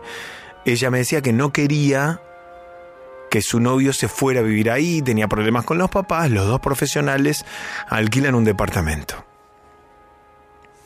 Ella tenía un gatito. Entonces lo primero que hacen, cuando ven el departamento que les gusta, lo van a ver los dos, les gusta, un departamento en Recoleta, nada más voy a decir. Claro, había que ponerle al, al balcón una red de contención, porque como era un piso alto, tenían miedo que, como el gato no conocía ese departamento, se pudiera caer. Mandan a poner la red de contención. Todavía no se mudan, ¿eh? Pasan un par de días, colocan el, un aire acondicionado, ponen el servicio de cable. Bueno, lo, típico cuando, no sé si a ustedes les pasó, cuando te mudas a un departamento que o es nuevo o está reciclado a nuevo, que no tiene nada. O sea, tuvieron que poner todas esas cosas. Esto fue un lunes. El viernes va ella, ya habían eh, firmado el contrato, todo de alquiler, y ya tenían las llaves, ¿no? El viernes va ella a ver cómo estaba todo instalado porque se, se iban a mudar al lunes siguiente. El flaco estaba trabajando, va la chica. Llega, está todo bien, habían pintado una parte que no les gustaba el color que tenía, chequean el router de internet, todo funciona bien. Cuando va al balcón ve que la red de contención estaba puesta. Ok, buenísimo. Le cuenta al novio, el novio dice, bueno, el fin de semana empezamos a llevar algunas cosas, como los dos, acordate, vivían en lugares distintos, tenían que hacer una mudanza diferencial, cada uno iba a ir llevando sus cosas a ese departamento que ya habían alquilado. Cuando va el flaco el sábado o ese fin de semana, la llama desesperado y le dice, mira, escúchame, la, la red de contención del balcón está toda rota. ¿Cómo? Sí, sí, le dice, mira, tiene como un corte. O sea, está Está puesta, pero está rota como si la hubiesen cortado con tijera y no sirve. Porque el gato se va a ir por ahí se va a caer. No puede ser, le dice ella. Yo fui ayer o antes de ayer y estaba todo bien. Bueno, la flaca va y efectivamente la red estaba a la altura de la baranda del balcón cortada. Llaman a quien la puso. Ella dice, yo la vi, estaba bien. La persona que había colocado la red va al departamento y dice, mira, acá alguien cortó la red porque nosotros la colocamos y estaba bien. Le muestra fotos y videos del momento en el que este hombre, el operario, había puesto la red y estaba todo perfecto. Era muy extraño. Tenía cortes como de tijera, no es que se había roto, se había soltado. Colocan nuevamente la red de contención, ya se les atrasa la mudanza. Pasan dos días más, van a ver, la, la, red está perfectamente colocada, todo perfecto, todo bueno, se van a mudar al fin de semana siguiente. Se mudan, empiezan a, ya habían llevado algunos muebles, algunas cosas. Llega el momento en, en, en que tienen que hacer la mudanza fuerte para ya ir a vivir ahí. Ella lleva el gato. Cuando llegan al departamento, la red de contención otra vez estaba cortada a la altura de la, del balcón, de pared a pared. No puede ser, dicen. Acá tiene que haber algún vecino, era un piso alto, ¿eh? Acá tiene que haber alguien que tiene una llave, que nos está haciendo una broma, no puede ser. Cambian la llave.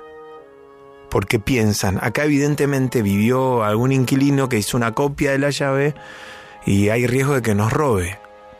Porque si nos hace esta maldad, cambian la cerradura, cambian la llave, lo denuncian en la inmobiliaria, la inmobiliaria le dice no puede ser, déjame que hablemos con los dueños porque no puede ser esto, si alguien tiene una copia nos tendrían que haber dado todas las copias, todo, todo un quilombo. Se atrasa otra vez el hecho de ir a vivir juntos. Ellos ya lo empiezan a tomar como una señal.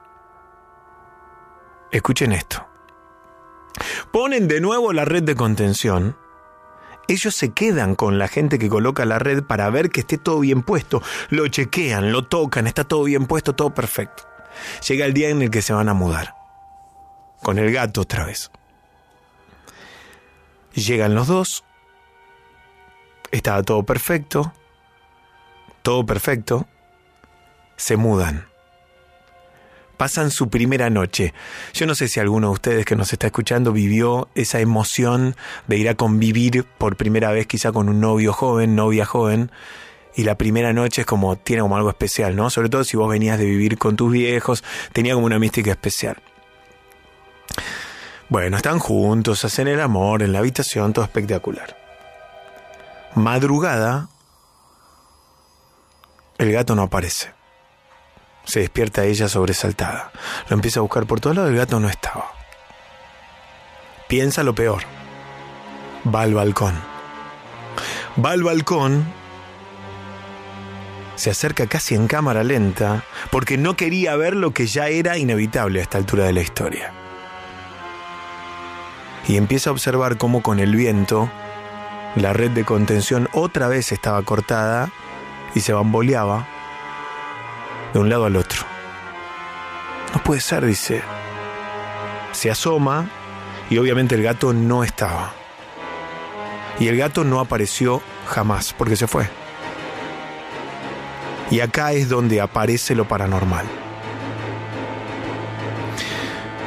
La inmobiliaria lo llama al otro día y le dice que el dueño del departamento a quien Hacía años que la persona de la inmobiliaria que tenía ese departamento en alquiler no lo veía físicamente porque el hombre vivía afuera.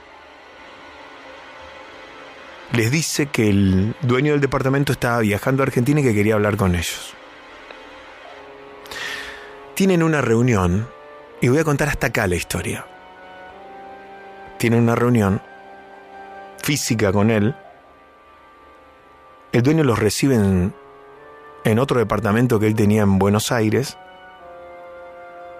y les dice, bueno, pasen, los, hace pasar a un salón y les dice, quiero decirles primero que sé exactamente todo lo que les está pasando. Ya me reportaron todo desde la inmobiliaria. Los dos se miraban. ¿Qué nos va a decir este hombre? Les pido disculpas por no por no haberles dicho antes o por no haber contado esto antes, porque sé que perdieron a su gato. Sí, obviamente el gato no apareció, esto ya pasó hace unos años y yo hablé hoy a la tarde con uno de los protagonistas de la historia, el gato no apareció más, ¿eh? no es que apareció muerto ni nada, no apareció más, el gato se escapó y se fue. Me dice, bueno, les tengo que contar.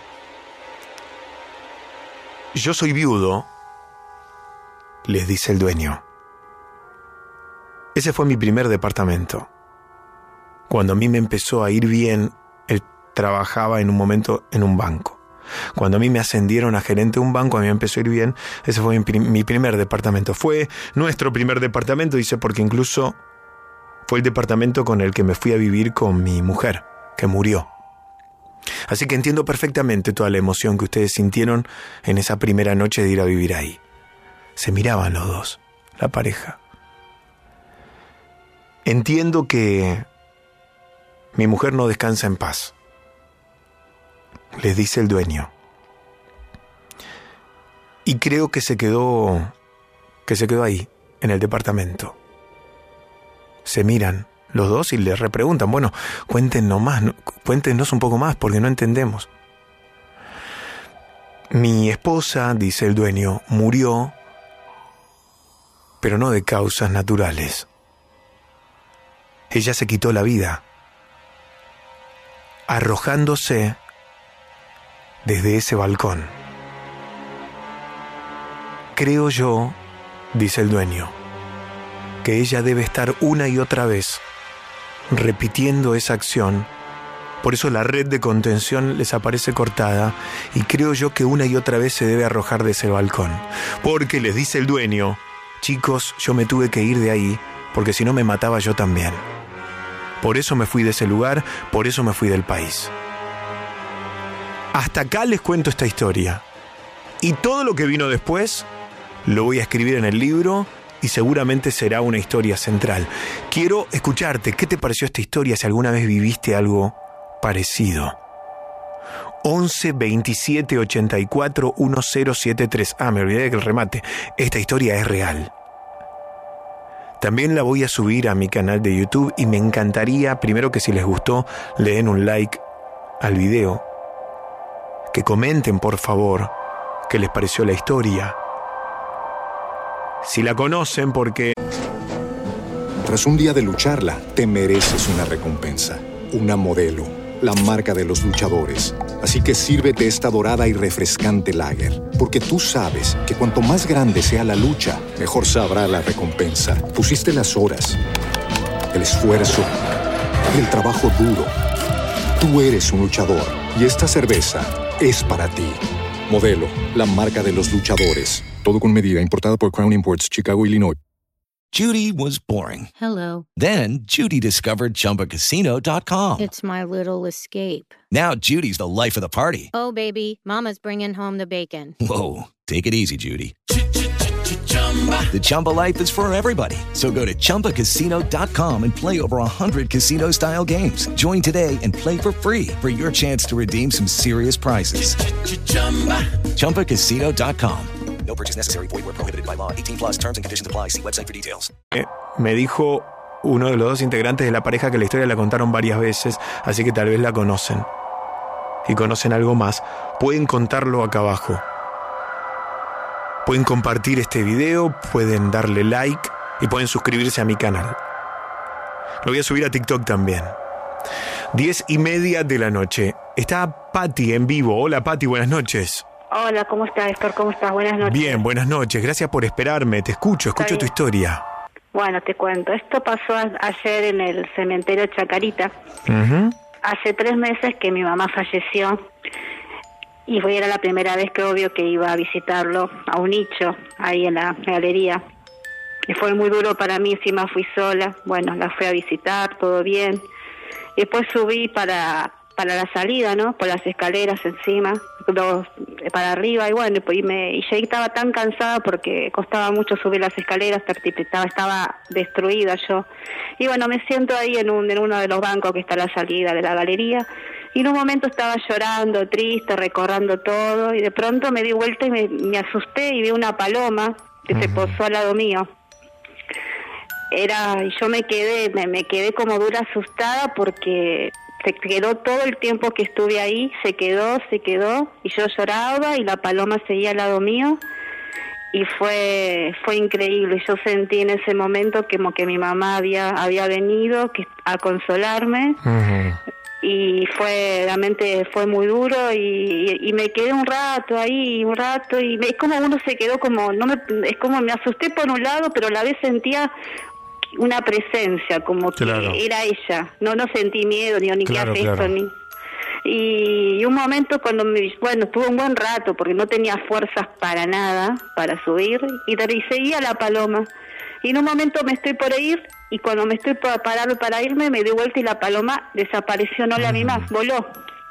Y fue una cosa increíble me puso un piel de gallina de- qué increíble que mi mamá falleció hace ya tres meses pasaron cosas increíbles en mi casa pasan cosas, siento como que ella me habla o siento un- el perfume de ella, siento su presencia todo el tiempo y como, viste, en, en tres meses ya dice que se van definitivamente para arriba y fue muy, pero fue muy increíble. Y, ot- y fue increíble y más otra cosa más, eh, todos los días viene un pajarito acá a visitarme siempre siento un viste muy temprano siento que canta algo un pajarito viste y salgo a la a la a la, a la, a la, a la puerta de mi casa y veo al pajarito ahí se queda un buen rato ahí el mismo pajarito mismo pajarito.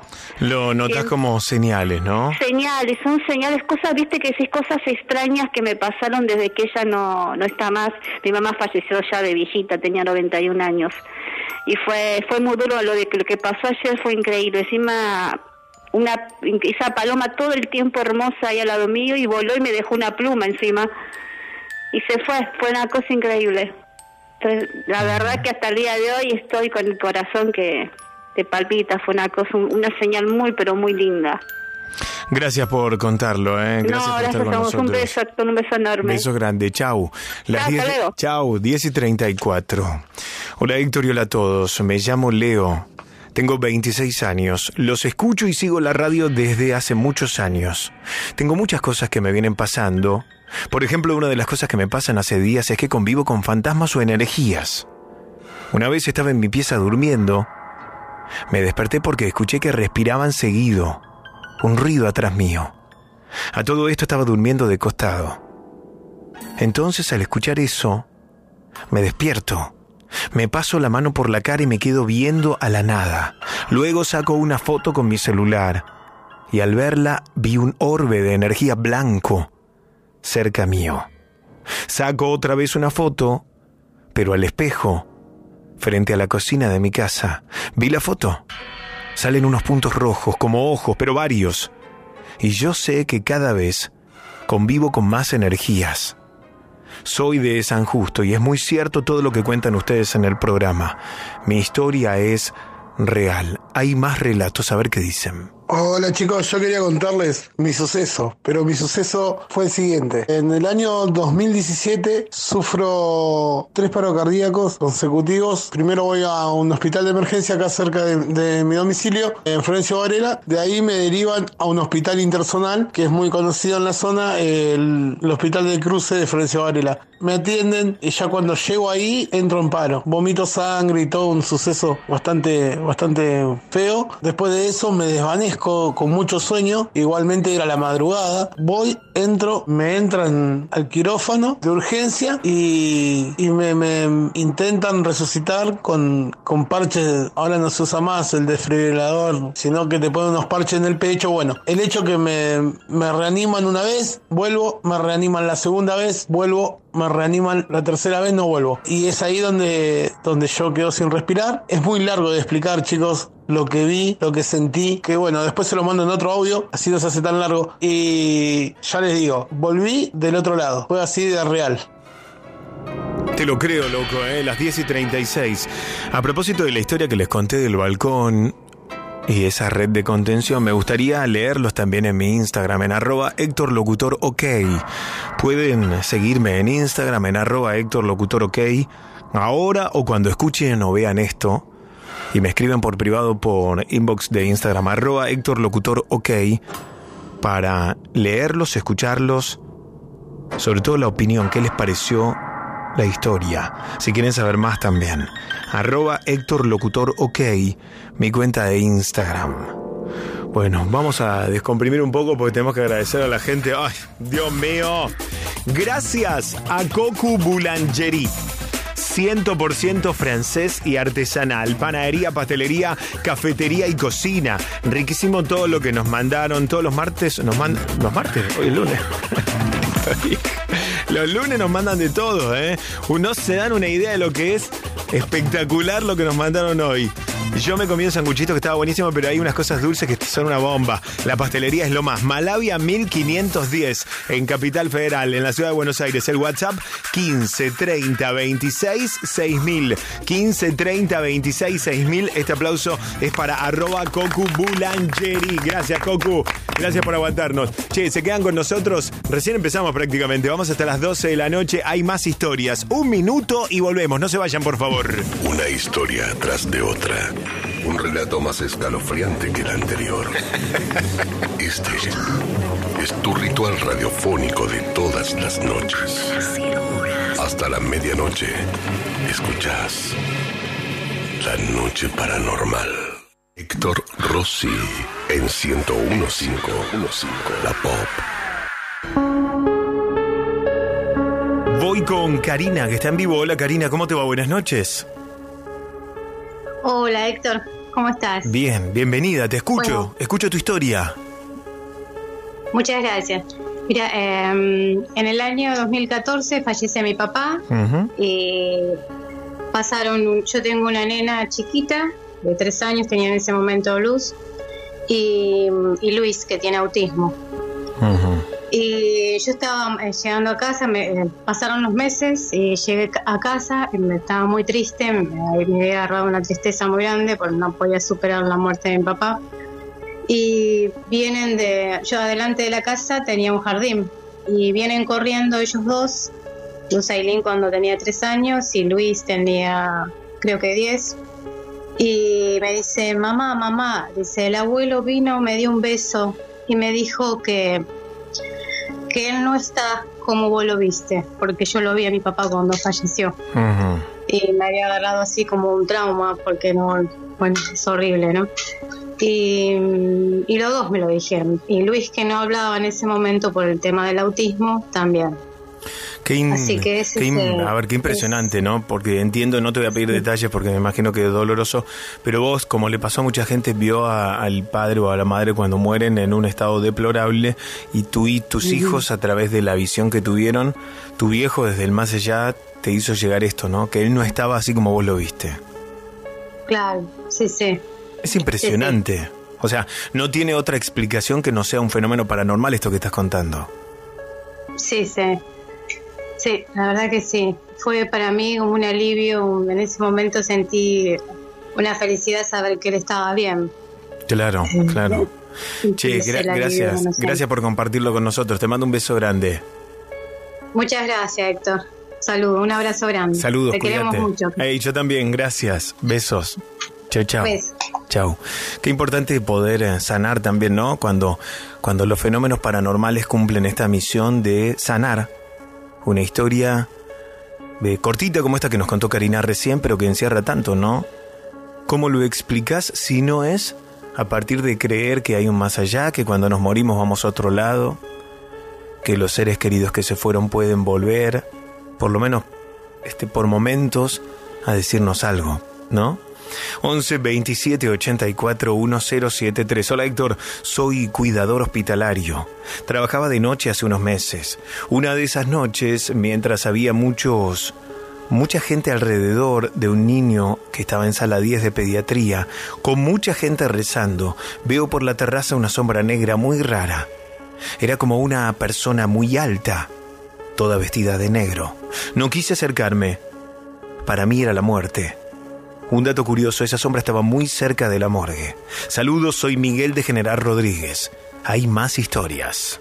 Buenas noches, me llamo Silvana y estoy acá con mi mamá Verónica. Estamos volviendo desde Guillón a Campana y nos atrevimos a por fin contar, digamos, una de nuestras historias, porque nos suele pasar bastantes cosas a veces así, que es la que más recuerdo, que fue porque nos pasó durante mucho tiempo cuando mi mamá se quedó embarazada de mi hermanita que tiene dos añitos ahora, que fue cuando mm, estaba ya por nacer y teníamos que ponerla en una habitación a ella. Y bueno, y me tocó a mí compartir, digamos, pieza con ella. Eh, habíamos armado la cuna de ella y todo al lado de mi cama, en mi pieza. Y hubo una noche en donde yo estaba durmiendo, mirando para la pared, por así decirlo, y siempre duermo mirando para la pared. Y cuando me doy la vuelta, porque sentí esa necesidad horrible de tener que mirar sí o sí para la cuna de ella, veo una sombra de una figura negra grande con un sombrero y una capa, con dos ojos rojos, que aunque no tenían forma, yo sentía que me estaban mirando fijamente. Y obviamente me dio mucho miedo. Y lo único que tenía que hacer fue darme la vuelta y esperar a que se vaya, digamos, eso. Hasta que se me ocurrió armarme de valor y darme vuelta a enfrentar eso. Pero cuando me quise parar, digamos, para, qué sé yo, acercarme, aunque sea, no me podía mover. O sea, era como que sentía un peso arriba de mi cuerpo horrible que no me dejaba moverme. Y parálisis del sueño no era porque podía mover mis piernas y mis brazos y mi cabeza. También podía hablar, pero no, simplemente no podía moverme sintiendo que alguien estaba arriba mío, que no me estaba dejando pararme. También pasaba cuando mi hermana ya nació después, cosas como que yo estaba a veces en la cocina, mi hermano estaba en la sala y yo veía una figura de una mujer que estaba observándola a ella en su cunita, digamos, y cuando yo quería acercarme o algo sentía que eso se abalanzaba, digamos, hacia mí, también de tener sueños horribles con que le pasaban cosas a mi hermana, hasta que descubrimos que esta mujer de esta, nuestra familia, entre comillas, le estaba haciendo magia a mi hermana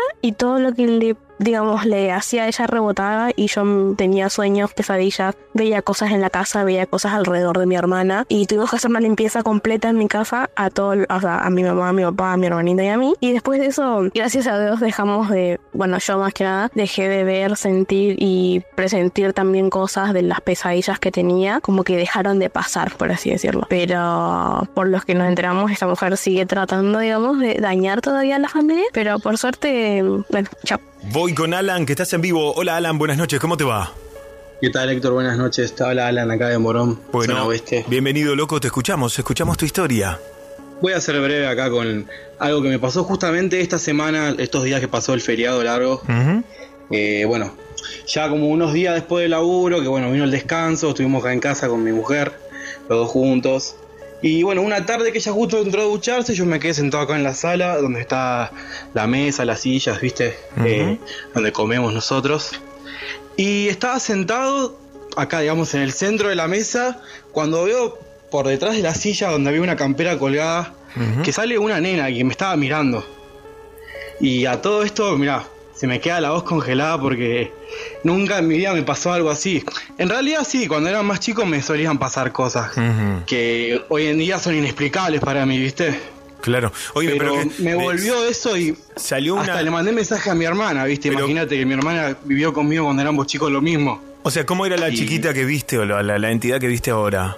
Era una nena, era una nena que no se veía mal, o sea, se veía una nena como una nena común y corriente, Claro, ¿viste? pero Y ¿qué como hizo? que me estaba espiando, como que me estaba espiando y como que de repente cuando la justo la vi se escondió. Claro. Y yo voy y miro atrás de, de la, de la silla y no había nada, ¿viste? Y, y como siempre te escuchamos acá con mi mujer, nosotros somos súper fan tuyos. Qué buena En onda. YouTube, ah, ¿viste? Como, como podemos siempre en YouTube, por la radio, por todos lados.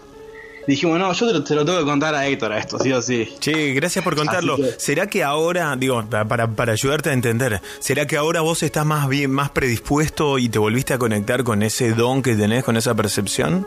Mirá, no, te juro que fue como un flash, eh, fue un momento en, en el que yo estaba como más relajado, viste, ya estaba un poco más liberado del laburo, de todas esas cosas que siempre nos tienen tensionados, viste, que nos tienen Claro. presionados todo el tiempo. Claro. Como que estaba con la, con la, con la mente un poco más libre, viste. Claro. Y me senté acá en la mesa esperando a que mi mujer se termine de duchar todo y de repente lo vi. Ya cuando era chico me pasaban cosas parecidas, ¿viste? Pero cosas que me atormentaban. Hoy en día ya no me atormentan porque creo que es un miedo que es un duelo interior que yo vencí ya, ¿viste eso? Claro, claro. Che, gracias por Pero contarlo. cuando era más chico sí me pasaba. Y, y le mandé mensaje a mi hermana que ella tiene dos años más que yo y nos criamos juntos desde chicos. Y le expliqué, le digo, mirá, me volvió a pasar esto. Y mi hermana es súper, viste, creyente en Dios, evangélica. Y me dice, bueno, tenés que reprender. Pero bueno, qué sé yo, viste. Me, me hubiera gustado, te llamé a vos para contarte. Gracias Justo por vimos contarlo. acá por TikTok. Gracias, loco. Te mando un abrazo. Dale, Héctor, muchas gracias por todo. Un abrazo grande, gracias. Chau, chau. Vale, chao, chao. Algo de lo que dijo Alan es espectacular, más allá de la historia. Que cuando estamos relajados, a mí también me pasó este fin de semana largo, más allá que yo trabajé igual. El hecho de, por ejemplo, el sábado a la tarde que estuve como tranquilo, estaba re lindo el día, hacía calor. Y estuve en el parque de mi casa con la reposera leyendo. En un momento me quedé medio entre dormido.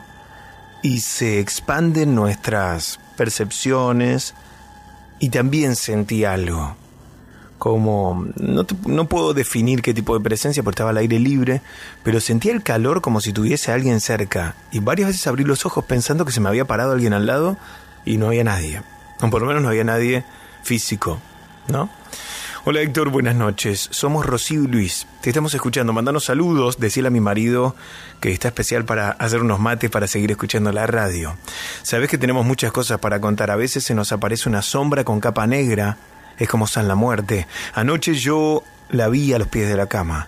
Se nos cortó la luz y vi esa sombra pasando para el patio. No sé qué será, pero ya hace rato esto ocurre y mis hijos ya tienen miedo porque también lo ven. Hola Héctor, buenas noches, soy David de Quilmes. Actualmente estoy viviendo en Uruguay. Esto pasó en 2010, en Quilmes. Estaba con mi señora tomando mate y hablando.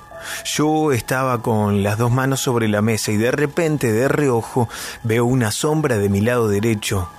No me podía mover. Empecé a llorar desconsoladamente y mi señora me decía qué me pasaba, que estábamos hablando lo más bien. Yo no podía moverme ni hablar. Fueron los 20 segundos más largos de mi vida. Cuando se va la sombra, dejo de llorar y empiezo a moverme. Cuando le digo a mi señora lo que vi, no me creía. Creo que era la muerte. Se veía la túnica negra hasta el piso. Gracias por el programa. La historia es real, obviamente.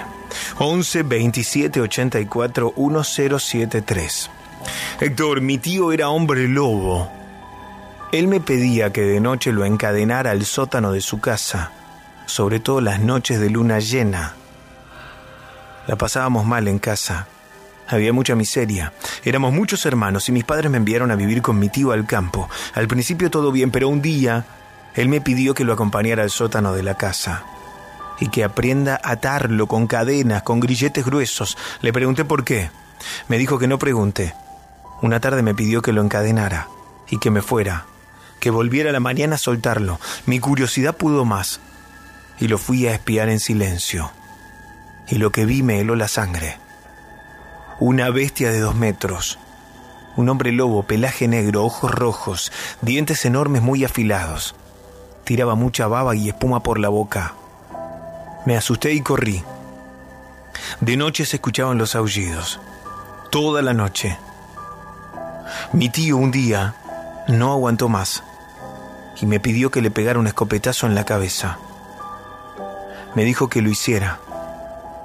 Obviamente, no lo hice. Lo denuncié. Mi tío está internado. Hace mucho que ya no hablo con él. Sigue internado en un loquero, que no doy cuál es porque es muy conocido. A mí una y otra vez me tomaron testimonio. Y siempre relaté lo mismo, que yo lo vi. Todos me dicen que estaba sugestionado por las historias que él me contaba, que sufrí estrés porque era muy niño. Hasta me hicieron una cámara Gesell. Pero yo me acuerdo lo que vi. Mi tío no está loco. Mi historia es real. Hola Héctor, hola a todos, buenas noches, feliz Día de la Madre. Que me encuentro trabajando, solo te voy a decir que soy policía de Nauquén. Te voy a contar otra de mis vivencias, en este caso que me hicieron recordar una que me pasó con mi hija más chica que actualmente tiene nueve años, pero esto que nos pasó ronda por la época en la que tenía entre 3 y 4 años, no recuerdo con exactitud la edad. Ella tiene su abuelo paterno que falleció hace muchísimos años, cuando su papá tenía 13 años, así que no llegó a conocerlo jamás. Teníamos una foto de una credencial de él enmarcada en un esquinero. Y ella siempre se sentaba al costado de la mesa o la ventana a jugar y hablaba, murmuraba bajito. Nunca pudimos escuchar qué era lo que decía, pero como estaba con juguetes, creíamos que generaba ella una situación entre sus juguetes y por eso ella hablaba como que era la interacción, interacción de sus juguetes. Hasta que un día la vemos que se para y mira directamente a la foto y le habla y le sonríe. Y le pregunto que a quién le hablaba y por qué sonreía. Y me dice a él, al abuelo Ramón y ella jamás le habíamos dicho cómo se llamaba ni que era su abuelo. Y a lo que le preguntamos si de dónde lo conocía y nos dijo que él siempre la cuidaba, venía a jugar con ella. Fue todo lo que nos dijo, se sonrió y siguió jugando y no quisimos preguntar más y nos quedamos realmente asombrados de que su amigo imaginario era su abuelo. Hola Héctor, buenas noches. Mona también. Te comento algo que me sucedió en casa, año 96, cuando mis viejos compraron esta casa. Funcionaba como una clínica de abortos, pero lo que a mí me pasó, estaba estudiando en la secundaria, algo me tiró de la pierna del pantalón derecho, que fue, nunca lo sabré, porque fue extraño y sin explicación.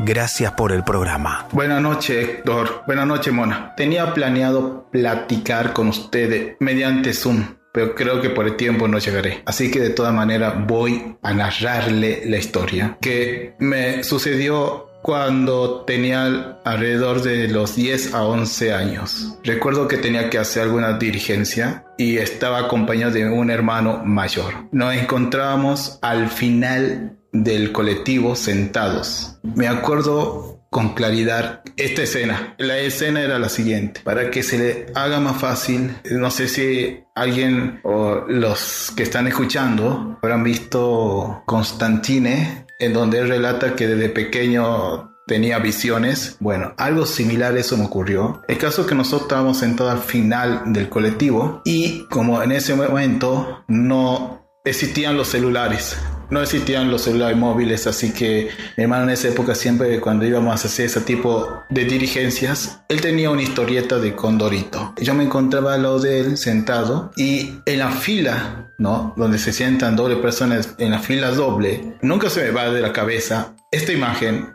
que quiero resaltar. Como bien decía, la imagen esta de la película de señora esta, en Constantino, cuando él hace una pregunta que si siempre había tenido este tipo de visiones, él le responde y sale esta imagen, esta escena, en donde la señora se da vuelta y se transfigura. Bueno, a diferencia de lo que sucedió conmigo, lo que ocurrió conmigo es que se dio vuelta una señora que se encontraba sentada delante en doble fila, pero no se deformó su rostro. Su rostro no se deformó, simplemente sus ojos se volvieron blancos. Y esta sería la historia. Me hubiera gustado platicarla más. Creo que hubiera sido mejor poner más detalles, hubiera sido mejor hubiera contado desde Zoom. Si hay la posibilidad de contar por Zoom, la, la cuento. Así que saludo Héctor, saludo Mona. Voy a ir con Adriana, que está en vivo. Hola Adriana, ¿cómo te va? Buenas noches. Hola Héctor, buenas noches, ¿cómo estás? Bien, bienvenida, te escuchamos, escuchamos tu historia. Gracias. Eh, mira, yo tengo 62 años. Cuando tenía unos tiernos 17, estudiaba en Lomas de Zamora, por la avenida Mex. Los que conocen la zona van a saber de qué estoy hablando. Tenía una cuadra las vías del tren y tenía que cruzarlas para tomar un colectivo para ir a casa. Salía de ahí como a las siete y pico de la tarde, ya empezaba a oscurecer. Voy llegando a las vías del tren y estaba el típico ese guardaganado que le dicen que es para esquivar, para hacer un S, para... Sí, sí, para que veas los dos, para que veas las dos partes de la vía. Exacto. Bueno, paralelas a las vías del tren había una calle oscura. Había tres chicos en esa esquina y bueno, por las recomendaciones de mi madre a esa edad, eh, me dio mucho miedo. Era un callejón oscuro. Yo seguí caminando derechito y cuando voy a, hacer ese recorrido en ese para ya pisar eh, el, el riel, ¿cómo se llama el riel? Donde pasa el tren, siento que me agarran de un brazo. Bueno, aterrada me doy vuelta y de los tres chicos veo a uno que estaba con el brazo estirado como por gritar y los otros dos estaban agarrándose la cara. Cuando vuelvo a darme vuelta para cruzar, pasa el tren por delante de mi nariz, a medio metro, no sé, estaba demasiado cerca. Obviamente giré hacia la derecha para ver quién me estaba agarrando y no había a nadie. Eh, hubo un aroma a rosas. Se dice que el aroma a rosas se siente cuando la Virgen María, María está presente. No sé quién fue,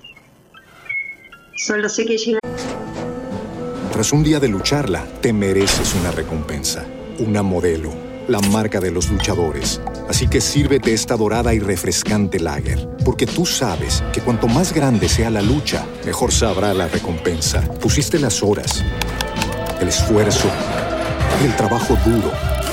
Tú eres un luchador y esta cerveza es para ti. Modelo, la marca de los luchadores. Todo con medida, importada por Crown Imports, Chicago, Illinois.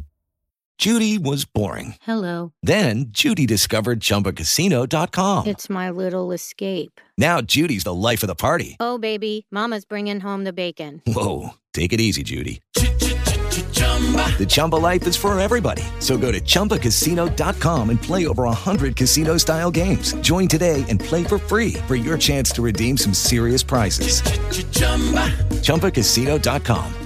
No purchase necessary. Void where prohibited by law. 18 plus terms and conditions apply. See website for details. A mi casa llorando, desesperada por toda la situación.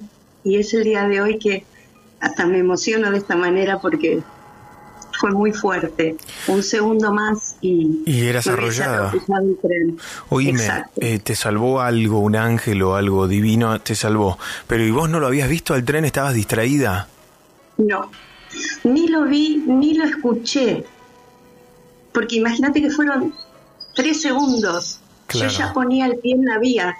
Y es raro que ni siquiera lo haya escuchado, porque incluso antes de llegar a la estación, los trenes hacen sonar su silbato. Sí.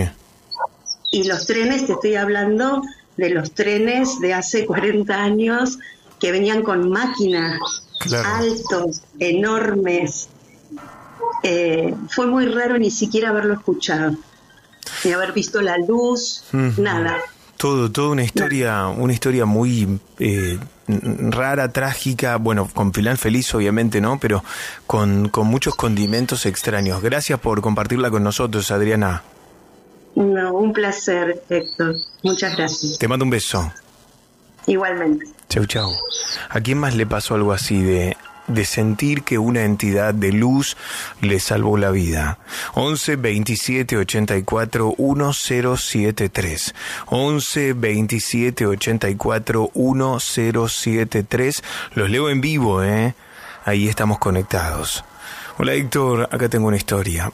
Hola Héctor, yo tuve, dice el mensaje. Hola Héctor, yo tuve ayer un momento paranormal con mi madre cuando fui a verla al cementerio de Chacarita. Cuando llego a su tumba, viene un gato negro corriendo con alegría. No paró de hacerme mimos. Sentí la alegría de mi mamá de que estuviera ahí, poniéndole flores. Aparte el gato no paraba de maullarme y mirarme. Sentí que también tenía que llamar, llamar a mi hermana, que está en España. Mamá nos quería las dos juntas en ese momento. Lo hice. Y entonces cuando me comuniqué con él, cuando me comuniqué con ella, el gato se fue. Y ahí sentí que era una misión, un mensajero, que tenía que cumplir el gato negro. Fue un momento hermoso. Me sentí cerca de mi madre. Muy linda experiencia. Quería compartirla con vos. Me pareció interesante. Un abrazo grande. Gracias. Gracias. Gracias de verdad. Che, ¿cómo estamos con las historias de gatitos, no? 11 27 84 1073. Valeria me dice, Héctor, no me digas que sos vos. Te vi el viernes en Avenida San Juan. Sí, yo vivo por ahí, vivo cerca. eh, Vivo en San Cristóbal. Y salgo a la calle a hacer la compra, muchachos. ¿Cómo no? Para hablar con nosotros, el correo electrónico también, trasnoche.paranormal.gmail.com. Hay más relatos. Hola, buenas noches. Soy Mariela de Solano y quería contarles esto que me había pasado hace un tiempo con mis hijas en casa. Tenía mi hija que era bebé y la otra que tenía cinco años y la nena más grande, la de cinco, me decía, me despertaba la noche diciéndome que los nenes no la dejaban dormir. Siempre me despertaba diciéndome eso, que los nenes no la dejaban dormir, que querían jugar o que se reían. Y la verdad que me ponía, me daba cosa, me ponía mal, qué sé yo. Un día, a la noche, cuando todavía la nena era chiquita, la bebé, estaba durmiendo y sentí, sentí, pero bien patente así la risa de, de varios chicos, que como bien en mi oído, pero risas raras, no eran risas normales de chico. Me desperté re mal, con miedo, la verdad que me desperté con miedo, prendí todas las luces, no pude dor- dormir más, hasta que bueno, pasó. Cuando mi nena, la más chiquita, la que era bebé en ese tiempo, tenía más o menos 5 o 6 años, también me decía que no podía dormir a la noche porque los chicos no la dejan dormir, que la vienen a buscar para ir a jugar. La verdad es que me quedé paralizada porque lo mismo me había dicho mi nena cuando era chiquita, que le pase lo mismo a ella, que ya era una historia olvidada, o sea que no se tocó eso, ese tema nunca en casa. Después me enteré que cerca de casa había un lugar donde hacían, practicaban una religión que, que bueno, que traían espíritus no sé de dónde y qué sé yo, y que podía hacer eso, que los chicos venían y andaban rondando por, por las casas vecinas. Le mando un beso, hasta luego. Hola, buenas noches, gente por radio. Mi historia es la siguiente. Me pasa seguido que estoy en cierta habitación de mi casa, escucho la voz de mi mamá que me llama y cuando voy a preguntarle qué precisa, dice que ella no me llamó. Asimismo a mi pareja también le pasa lo mismo en su casa. Ella escucha la voz de mi suegro que me llama a mí por mi nombre y cuando le voy a preguntar por qué lo llamaba o por qué me llama, mejor dicho, él le dice que no, que no lo había llamado. Hola Héctor, soy Adrián de Montechingolo. Acá como siempre le dije, tengo una banda de historia para contarles. Ahora le voy a contar esta que me pasó cuando tenía 6 años. años, tres días antes de mi cumpleaños. Estaba en mi casa, me despierto, estaba mi mamá, mi papá, mis hermanos, todos llorando. Y yo preguntaba y nadie me contestaba nada. Entonces en ese momento, como no me contestaban, desayuno, pero todos lloraban, ¿viste? Y yo preguntaba, entonces no desayuné. Me fui hasta la casa de mi abuela, que es media cuadra de mi casa. Siempre me iba a la casa de mi abuelo, de la casa de mi abuela pues vivimos todos en la misma cuadra, ¿viste? Mis tíos, mis primos, todos. Entonces, cuando estoy en la casa de mi abuela, llego ahí, veo mi madrina, mi abuela, mi abuelo, mis tíos, todos llorando también. Y yo no comprendía qué pasaba, ¿viste? Y na- nadie me decía nada, ¿viste? Entonces, bueno, hay un pasillo para seguir la casa de mi abuelo. Salgo por el pasillo, cuando salgo afuera lo encuentro a mi padrino. Él siempre se vestía todo de blanco, ¿viste? Y yo le digo, padrino, no, ¿qué pasa? Le digo, todos lloran, nadie me dice nada. Yo no, no sé qué pasa, le digo, anda a preguntar a la abuela, a mi mamá, le digo, ¿qué pasa? Porque no, no me cuentan. Y él me agarra y me estira la mano. Vamos, hijo, me dice, vamos, papi. Siempre me habló así mi padrino. Y cuando vamos yendo, le doy la mano y vamos caminando hacia mi casa, ¿no? Que son media cuadra. En realidad es una casa hasta llegar a la esquina y de la esquina son dos casas a llegar a mi casa. Entonces agarro y mi padrino va, me dice a mí, me dice, quédate tranquilo, yo voy a estar siempre con vos, yo siempre te voy a cuidar, no te preocupes, no te pongas triste. No, padrino, yo no voy a estar triste, le digo yo, viste, no voy a estar triste. No, todo bien, y hoy a la tarde vamos a pasear, pues yo todos los días estar con mi padrino, viste. Cuando venía el trabajo vamos a pasear, me dice, yo siempre voy a estar con vos, no hace falta que me busques, me dice. Bueno, me, me meto a mi casa. Andá, me dice, anda tranquilo, yo siempre te voy a cuidar, me dice de nuevo. Me da un beso en el machi, en la mejilla, en, la- en el cachete. Me acuerdo y me pongo mal, mira. De repente, cuando estoy adentro de casa, están todos llorando y ahí me dice mi mamá, ¿a ¿dónde te fuiste? Me dice, a casa de la abuela. ¿Y qué están haciendo? Me dice, mientras ella lloraba, ¿no? Están todos llorando, le digo. Entonces salgo a la casa de la abuela y mi padrino me da la mano y me trae hasta acá. Está todo vestido de blanco, sé que va a salir a algún lado, seguro, le digo. Y mi, y mi hermano me dice, me agarra el hombro y me dice, no tenés que mentir así, no tenés que decir eso. ¿Mentir qué, le digo? Mi padrino me trajo a casa como siempre. No tenés que mentir, tu, papá, tu padrino se murió, me dice. Y ahí mi mamá le dice, no le tenés que decir eso. Pla, le meto un cachetazo a mi hermano. No le tenés que contar, le dice. ¿Contarme qué? ¿En serio? Le digo yo, ¿se murió mi padrino? Mentira, le digo. Y la agarré y le empiezo así a dar de piñas a mi hermano en la panza, porque él era más grande que yo. Y él me abrazaba llorando, viste, como que no le importaba lo que yo estaba haciendo. Ay, me pongo re mal. Entonces, agarra y, y mamá, ¿cómo le vas a contar? Entonces yo voy corriendo hacia la cama llorando, viste, y la escucho a mi mamá que le dice, ¿cómo le vas a contar? Te dije que no tenía que saber nada a él, no que se va a poner mal. Y ahí estuve una semana yo sin hablar, más o menos. Eh, Había sido que mi padrino había muerto la noche anterior. Y bueno, esta es mi historia. Héctor, Miguel Ángel Castellano era. Espectacular la, la, la radio y vamos por el Martín Fierro, Héctor. Voy con Andy que está en vivo. Hola Andy, buenas noches, ¿cómo te va? Buenas noches, ¿cómo estás, Héctor? Bien. Bien, todo bien. Bueno, te escuchamos. Bueno, eh, sí, yo tengo dos gatos. Hablando de todos los Sí. gatos, eh, sí, sí, son muy energéticos. Bueno, yo tenía, mm, tengo un par de historias para contarte, pero me quedé eh, colgada con eh, el like que hiciste de brujerías Sí. Y te quería contar y bueno, no podía entrar en el vivo. Bueno, te lo resumo por el tema del programa. Eh, todo empezó en el subte, que sentí que me tocaron el pelo. Yo estaba con el papá de mi hijo en ese momento y no sé cuándo fue, si pasó mucho tiempo, pero bueno, me estaba bañando y sentí que me faltaba el pelo atrás. ¿no? Como que me habían cortado un mechón importante. Mi hijo en ese momento era chiquitito. Entonces yo fui y le dije a mi ex, eh, Sebastián, le digo, ¿vos me cortaste el pelo? Entonces me dice, no, habrá sido Ignacio, mi hijo. Le digo, pero si Ignacio iba al jardín, le digo, no tiene fuerza para cortarme el pelo. Aparte, yo encima tengo un sueño muy liviano. Entonces, bueno, quedó. Y un día, bueno, estábamos discutiendo, yo qué sé, él hace mucho calor y él, él estaba sentado en el piso y se sacude el hombro. Y cuando se sacude el hombro, se sacude una, como una lombriz, o sea, una, ¿no? Entonces yo empecé a seguir el rastro porque mi casa estaba impecable y encima tenía un patio chiquitito, de dos por dos, donde entraba una piletita para el nene y era todo nuevo, los mosaicos y la cerámica y todo. Entonces, bueno, fui a ver y bueno, yo no podía creer lo que pasaba, pero entre eh, la unión de las baldosas que eran nuevas, repito, que no había un agujerito ni nada que vos digas, puede salir, salían los gusanos, gusanos eran, salían los gusanos, gusanos. Bueno, nada, hice todo lo que yo sé hacer, pues hice de todo. Eh, encima al lado, bueno, había algo que de última se iba, como a los gus- gusanos, le iba a decir a la chica, tiene una taratura a la chica al lado. Entonces digo, no será lo que le estás dando de comer a este bicho que viene, no, la cuestión que no. Bueno, empezamos con un montón de problemas. Ah, claro, él igual tenía problemas psiquiátricos, pero bueno, empezamos con un montón de problemas. Yo todos los días limpiando, limpiando, está todo impecable, vinagre, por el tema de los caracoles, ya no sabía qué hacer. Y me puse a hacer todo lo holístico que yo sé hacer y limpiar la casa. En el interín, tengo una, tenía una compañera en ese momento de oficina que se va de viaje. Porque se sienta al lado una señora en el tren que la mira y dice, te vas a encontrar con tu novio, yo qué sé, van a charla así y le dice, a tu amiga le hicieron un trabajo de magia negra. Mi amiga, que se llamaba Andrea como yo, Andrea se queda helada. Y dice, ¿cómo?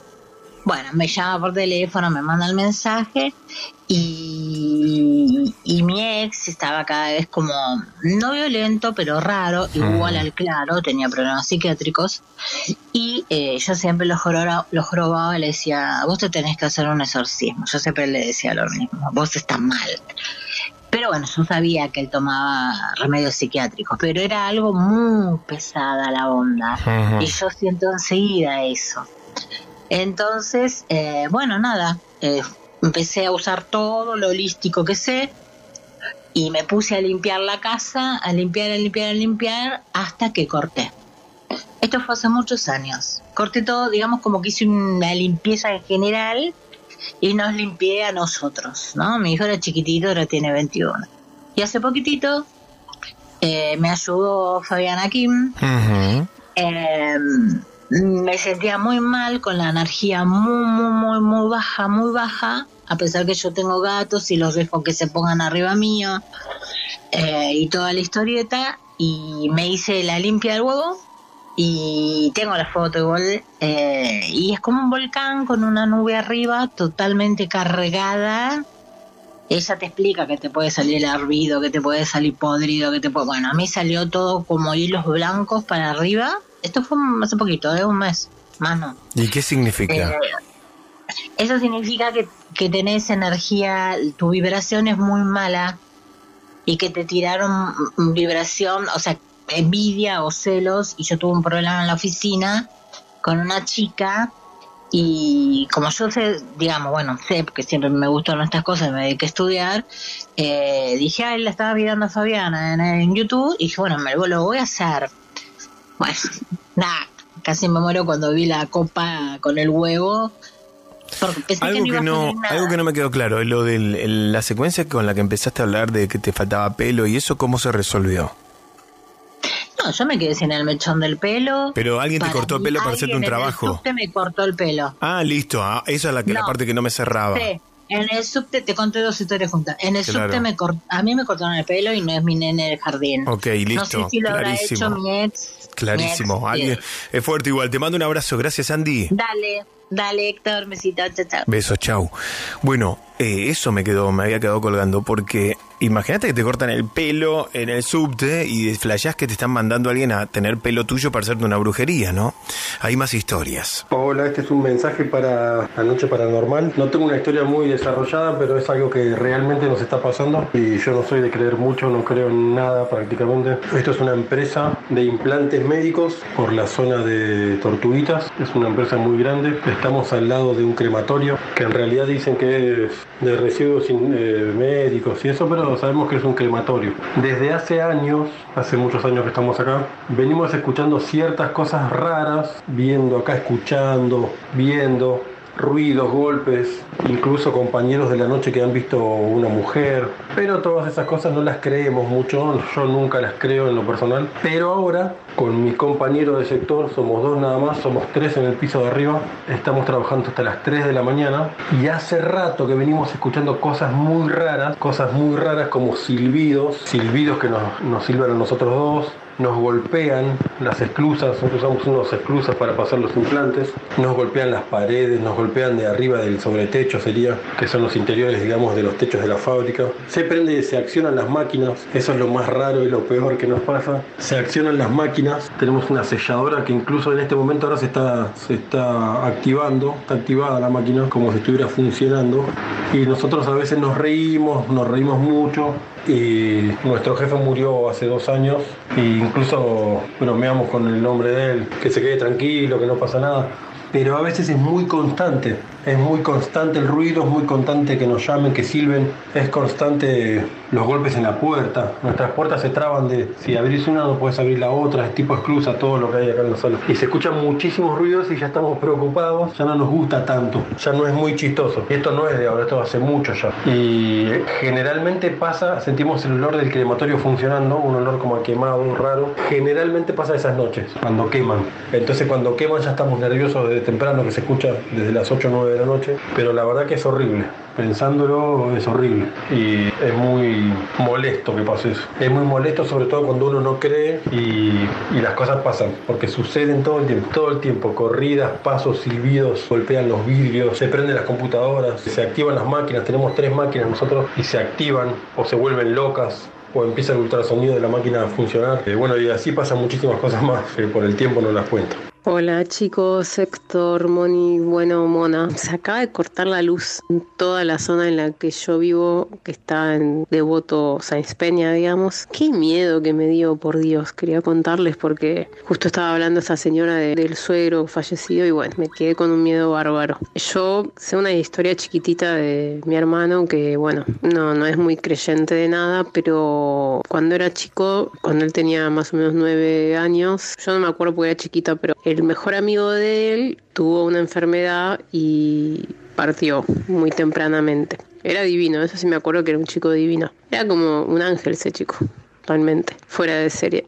Y fue muy triste para todo el mundo. Y después de eso, poco tiempo después, como a los 10, 11 años de mi hermano, mi papá decidió que él tenía que tener una habitación solo, digamos. Nosotros, los tres hermanos, dormíamos todos en el mismo cuarto, a veces separados por una persiana, qué sé yo, por, una cortina, por un, algún divisor ambiental. Y bueno, una, habitación que usaba mi papá se le cedieron a mi hermano para que tenga su intimidad, porque era hombre, qué sé yo. Bueno, medio machista el asunto, pero bueno, en definitiva, él quedó como en un lugar más aislado, digamos, solo. Y a partir de ese momento empezó a hablar mucho, pero mucho, yo te digo, como que él hablaba todos los días con un amigo invisible, que mi hermana y yo éramos lo las que más escuchábamos esta charla, porque nos acercábamos a su habitación y detrás de la puerta nos quedábamos echando la charla, que era muy divertida, era con risas, era, era jajaja, sí, qué sé yo, contame, todo así era. O sea, no se escuchaba la otra voz, se escuchaba solo la voz de, de mi hermano. Así que bueno, cuando eso pasaba, me acuerdo que fueron años de eso que nosotros al principio le- a nosotras le decíamos, che, estabas con alguien, no, no, decía él, no, no. Y bueno, cuando él siempre negaba, dejamos de, de decirle para no hacerlo sentir raro y solo nos divertíamos escuchando la charla.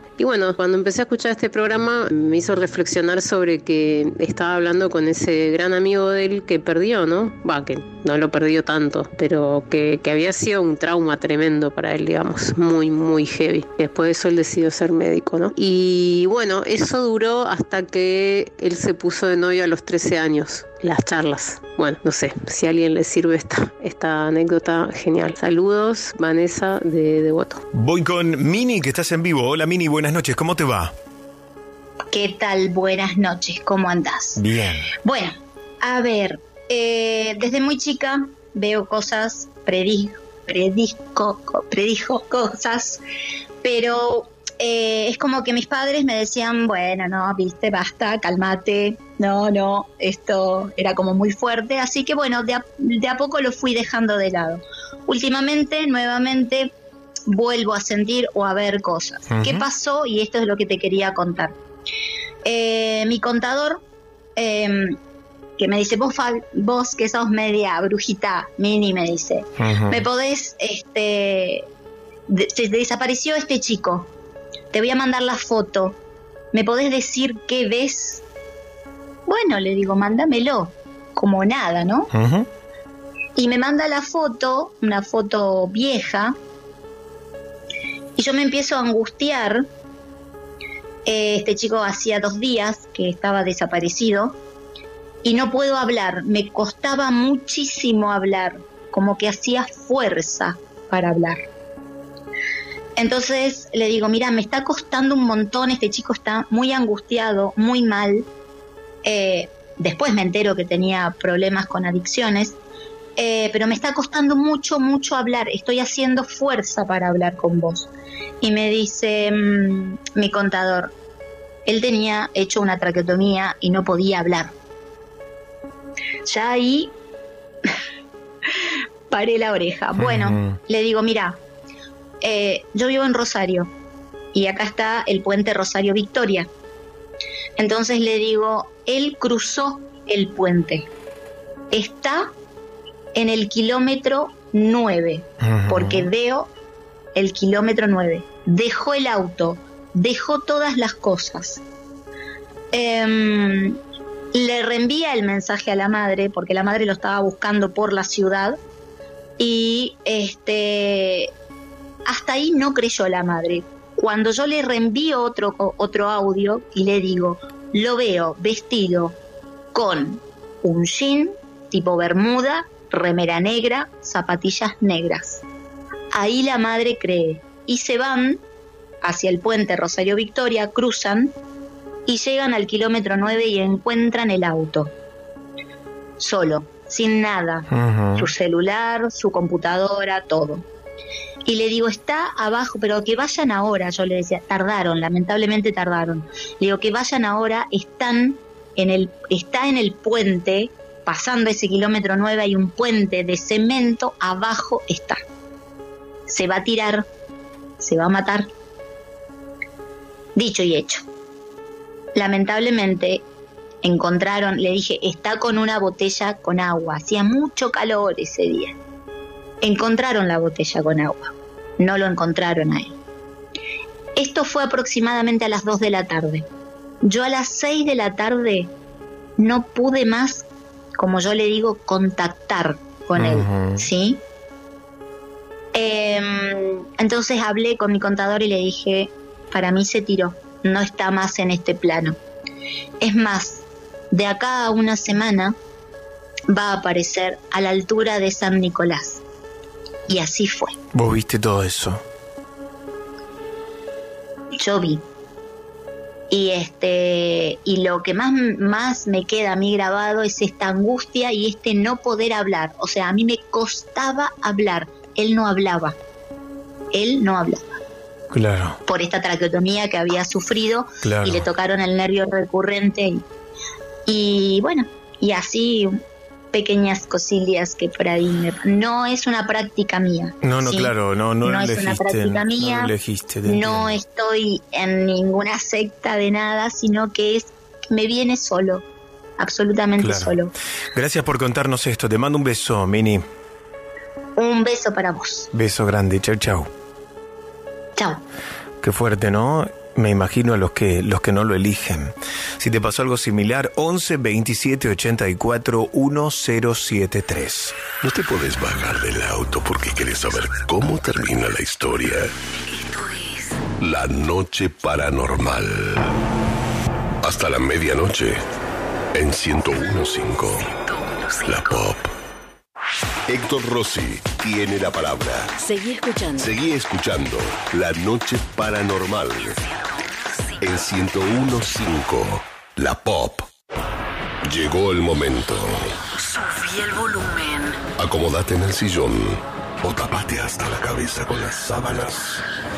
Héctor Rossi relata la historia central de La Noche Paranormal. Esta es la historia real de Percepción Espectral. En primera persona. Me llamo Mateo, soy de Flores. Esta experiencia me pasó en los años 80, teniendo tan solo 18 años. Era yo un joven boxeador de carrera prometedora. Desde los 15 que competía. Si todo esto no ocurría, te aseguro que hubiese llegado lejos. Comencé en un club de mi barrio. Ahí fue que un entrenador me vio. La derecha de Hércules me decía, por la potencia de mi remate. En todos estos años tuve solo una derrota. Competí a lo largo y ancho del país, inclusive llegué a participar de una competición en Uruguay. Mi promotor era un tipazo, me decía que me cuidara, que había varios peces gordos mirándome, esos que te exprimen hasta más no poder. Justamente uno de esos me llegó después de un encuentro pugilístico. Este tipo es una persona conocida, de mucha guita. Me ofreció la representación. Vas a ser el Rocky argentino vos. Me dijo, sabiendo yo en las cosas en las que andaba el mafioso, le dije gracias, pero no. Me hizo una cara rara y se fue. Me dijo mi entrenador que tuviera cuidado, que no caminara solo, que si este tipo no podía sacarme guita me iba a arruinar. Miedo nunca tuve, la verdad. Una noche salía de entrenar. Yo caminaba hasta mi casa. Se ve que ellos estudiaron mi recorrido. Me llegaron entre cinco, en una zona donde no había nadie, cerca de un mal. Tras un día de lucharla, te mereces una recompensa, una modelo, la marca de los luchadores. Así que sírvete esta dorada y refrescante lager, porque tú sabes que cuanto más grande sea la lucha, mejor sabrá la recompensa. Pusiste las horas, el esfuerzo, el trabajo duro. Tú eres un luchador y esta cerveza es para ti. Modelo, la marca de los luchadores. Todo con medida, importada por Crown Imports, Chicago, Illinois. With the Lucky Land slots, you can get lucky just about anywhere. This is your captain speaking. Uh, we've got clear runway and the weather's fine, but we're just going to circle up here a while and uh, get lucky. No, no, nothing like that. It's just these cash prizes add up quick. So I suggest you sit back, keep your tray table upright, and start getting lucky. Play for free at LuckyLandSlots.com. Are you feeling lucky? No purchase necessary. Void where prohibited by law. 18 plus terms and conditions apply. See website for details. Tío. Me planté y repartí trompadas contra todos. Era obvio que no tenían la orden de matarme. Me defendí bastante bien. Entonces uno de esos cobardes me golpeó la parte de atrás de la cabeza con algo, no sé si con un garrote, un palo o qué. Yo comencé a ver borroso, me fui desvaneciendo. Escuché cómo lo puteaban. ¡Imbécil! Si la palma cagamos fuego, rajá. Se fueron corriendo y me dejaron ahí tirado. Un vecino que vio correr a la patota llamó a la policía. Después vino una ambulancia. En el hospital me fui despertando por lapsos cortos. Recuerdo que abrí los ojos y vi a mi lado a esta enfermera de ropas color celeste cielo. Me dijo que me quedara tranquilo, que iba a estar bien, que ella me estaba cuidando. Cuando me desperté del todo, vi a un enfermero controlando el suero. Estaba vestido todo de blanco. A medida que iba viendo a más personal, me daba cuenta que las enfermeras no tenían ropas de color celeste. Antes de salir de alta, una semana después, pregunté por la enfermera. Nadie pudo ubicarla, pero se me dijo que el uniforme celeste no era usado hacía más de 20 años. Mi lesión era bastante grave. Me costaba sostener mucha información al mismo tiempo. Eran lagunas mentales que podían durar un día entero. No estaba ni para salir a hacer mandados. Otra cosa era que de a ratos también me daba mucho sueño o tenía terribles jaquecas. Mi cabeza estaba terminada según los médicos. Recuerdo que fui a avisarle a mi entrenador. Encontré la puerta del gimnasio donde él trabajaba, cerrada. Quise mirar por la ventana a ver si estaba dentro. Entonces, vi que desde atrás de unas máquinas de ejercicio asomó esta persona con horribles quemaduras en todo el cuerpo. Me asusté tanto que me volvió a pasar eso de tener una laguna mental. Cuando llegó el entrenador, no podía decirle qué vi y me asustó que no me acordara. Recién me volvió la imagen del tipo quemado cuando me senté a conversar con mi entrenador. Él me dijo, qué lástima lo tuyo, justo que pienso vender el gimnasio. Tiene una mala suerte este lugar. Hace décadas hubo un incendio acá. Esas visiones eran constantes. Cuando iba a los controles médicos, era aterrador ver el desfile de personas traslúcidas, de rostros demacrados, ojos grises. que transitaban llorando por los pasillos. Esto no se lo quería contar a nadie. Pensé que eran secuelas de la lesión. Cuando me operaron, creí que ya no iba a estar viendo cosas, pero de todos modos, mi carrera estaba finiquitada. Un solo golpe podía dejarme convaleciente toda la vida. Me puse a trabajar en la roticería de mi viejo. Por suerte ahí ya no tenía esas lagunas mentales. Siempre iba a comprarnos comida a don Roberto, un anciano de esos que usan ropa que les queda toda grande. Conoces seguramente alguno así. Me acuerdo que pidió empanadas. Después puso la mano en el mostrador con la plata. Yo estaba mirando unas cajas. Solo vi su mano. Estaba por guardar el dinero. Entonces vi algo que chorreaba encima de los billetes. Miré a don Roberto. Tenía la mandíbula desviada. Y la parte superior del cráneo reventada, chorreando masa encefálica. Me asusté y me hice para atrás. El viejo se dio cuenta. ¿Qué le pasa, muchacho? Cierto que usted estuvo enfermo. No lo haga trabajar así, don, al pobre chico. El viejo se alejó caminando despacito. A los pocos minutos escuchamos un griterío. Salimos corriendo. El anciano estaba cruzando la calle y una camioneta que venía de contramano le pasó por encima, dejándolo por pedazos en el asfalto. Con eso ya pude entender que no era enfermedad mental lo mío. Los golpes me habían provocado algo. Se lo quise contar a mi viejo. Me acuerdo que no se lo tomó bien. Voy a decirle al médico que te baje la dosis de las pastillas. Recién me creyó cuando pasó esto en la cancha. Habíamos ido a ver un partido de Racing. Durante todo el encuentro yo vi al lado mío a este muchacho con la camiseta manchada de sangre, dientes amarillos y piel grisácea. Lo ignoré nomás. Cuando terminó el encuentro, nos levantamos. El muerto ya no estaba, pero al darme la vuelta oí su voz. Decile a tu viejo que la próxima vez que no cante los goles muñeco, lo empujo de la tribuna. Cuando subimos al auto, le dije esto a mi padre antes de arrancar. Me miró con los ojos llenos de lágrimas. Jamás nos había contado esto. Fue antes de casarse con mi mamá. Durante su adolescencia, Muñeco era su amigo. Ambos eran fanáticos de Racing. Un domingo le sacaron el auto al padre y fueron a la cancha. Por la avenida tuvieron un accidente donde Muñeco perdió la vida. Las visiones me acompañaron todo el tiempo. Cuando mamá falleció de cáncer, me acuerdo que durante toda una semana vi a mi fallecida abuelita dando vueltas por la casa días posteriores. Me acuerdo que los tipos que me atacaron nunca fueron presos. Fue en vano la denuncia, estaba todo entongado. Nunca quisieron buscarlos, pero sí vi a uno de los que me pegó años después. Me desperté en plena madrugada. Ahí estaba, frente a mi cama, con mirada penetrante y un agujero en la frente. Me dijo algo antes de desaparecer a través de la pared. Perdóname. Días más tarde, vi en las noticias que habían hallado cuerpos en un descampado. Decían que eran conocidos de esta persona que no puedo mencionar. Por supuesto que él negó todo. Recuerdo que incluso antes del COVID pasó algo que me dio pie a entender que esto va mucho más allá de ver fantasmas. Fue como ocho meses antes. Yo juro que nunca antes supe nada de China. Pero una tarde, moviendo el dial de la radio, pude oír claramente que decían, las ciudades están sucumbiendo al pánico que viene de Wuhan. Yo retrocedí la frecuencia, pero no volví a encontrar eso. Cuando estalló todo esto de la pandemia me lo acordé. No sé cómo explicarlo. Ayer dejé prendida la tele mientras daban el noticiero. Eso que escuché que dijo el conductor fue tan fuerte que apagué el horno y fui a donde está la tele, pero al llegar vi que estaban hablando de un tema totalmente distinto y con un tono ameno. Antes lo pude oír. No quiero decir que es eso que escuché. Vamos a ver si en ocho meses o un año sucede.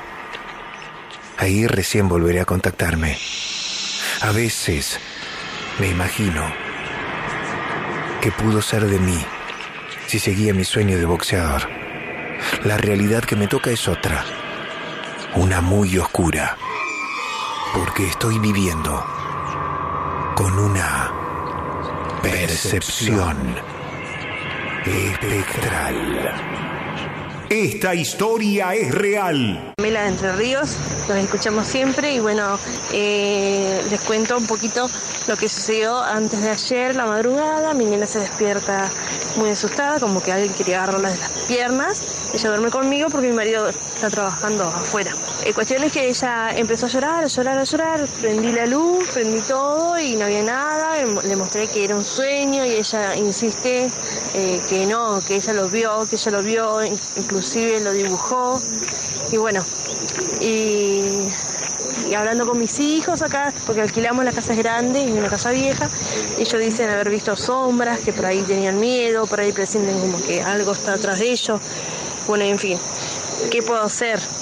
Yo anoche tiré agua bendita, después que tiré agua bendita se me cayó la tele, estaba en la pared y se cayó, se rompió una foto, se rompió el cuadrito. Bueno, en fin, así que estoy con eso, lidiando con eso, que no sé qué hacer con mi nena porque no hay forma de sacarle eso de la cabeza. Los escuchamos siempre y tengo, eh, eh, bueno, el agrado de, de escucharlo y creer que me pueden dar una ayuda. Buenas noches, gente paranormal. Bueno, les, quiero contar una historia que es contada mi familia de siempre. Eh, en la época de que un tío mío conoció a su mujer, era una mujer normal, con características de una mujer preciosa, linda, activa.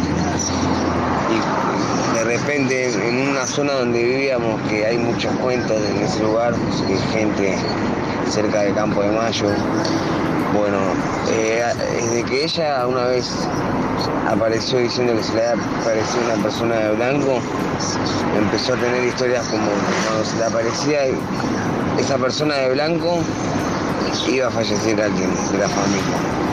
Y a ella misma le pasó cuando ella eh, perdió una bebé en el baño de su casa por el inodoro.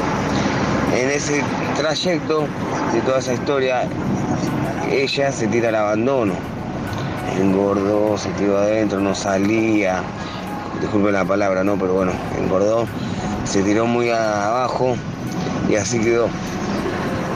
Y en, todos esos tiempos que ella vivió encerrada, que la visitaban poco, los que la queríamos, más llegados, ella siempre atinó que alguien iba a fallecer cuando y siempre se le aparecía esa persona de blanco. Ella decía que tal iba a aparecer, no sabía, no sabe explicar cómo iba a fallecer tal persona. Así nos comunicó dos o tres veces. Hasta que bueno, el tiempo pasó, lo relato así eh, rápidamente, el tiempo pasó y su hija mayor eh, quedó tildada diciendo que había visto la, la mujer de blanco con el pelo así, que siempre describió a su mamá. Cuestión cuando fueron a hablar con la mamá, porque la mamá había quedado con mi tío, digamos, con el padre, eh, ya solo, ellos ya estaban viviendo en otro lado. Fueron a hablar con la mamá, se encontraron que la mamá había fallecido. Es algo loco, intenso, eh, algo de no creer, digamos, de paranormal.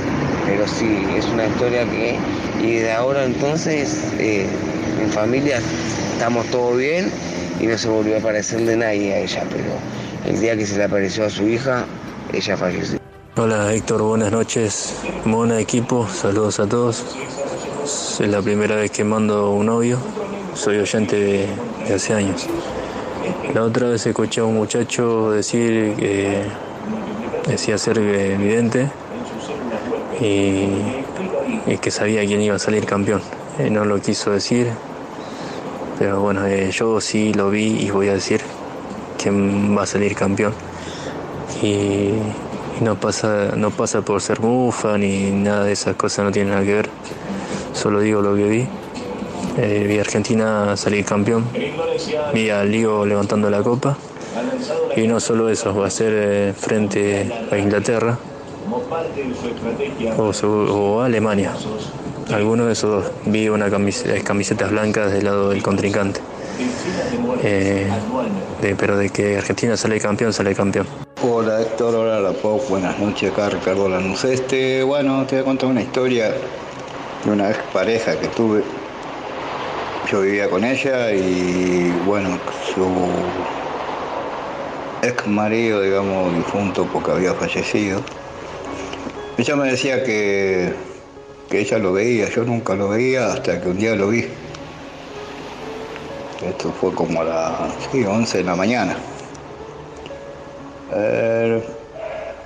Yo te digo la verdad, fue la primera vez que vi, digamos, un espíritu, ¿no? Y la verdad que me sorprendí porque lo vi con, con la camisa, creo que, no sé si era paraguayo o algo así. Era el finado difunto de, de mi expareja. Este, bueno, y me llamó la atención eso, que verlo con la camisa y me veía a mí, pero se agachaba, se agachaba y yo lo veía y después no lo vi más porque después desapareció. Eh, pero sí lo vi y la verdad que ahí, eh, ver para creer como dice, ¿no? Pero sí, yo lo vi, por eso creo lo de cuando se aparece algún espíritu o así, de los que cuenta, que estoy escuchando, de la dama, de blanco, se aparecen, sí, espíritus, sí. Este, mayormente de eso de las mujeres que no se le ve la cara puede ser para mí, que quería decir hace rato, eh, puede ser Pombashir a las almas, porque ella no muestra la cara, pero sí se ve todo, como si fuera una monja, todo, todo negro y blanco. Así que bueno, buenas noches para todos, muchas gracias Héctor, un abrazo y que sigan bien. Éxitos, gracias. Contanos tu historia paranormal en vivo, llamando al 11 27 84 1073. Grabala en audio y envíala por WhatsApp al 11 27 84 1073. Una historia tras de otra. Un relato más escalofriante que el anterior. Este es tu ritual radiofónico de todas las noches. Hasta la medianoche. Escuchas La Noche Paranormal. 1015. La Noche Paranormal. Héctor Rossi. En la pop. Roxana, ¿cómo te va? ¿Estás ahí? Buenas noches.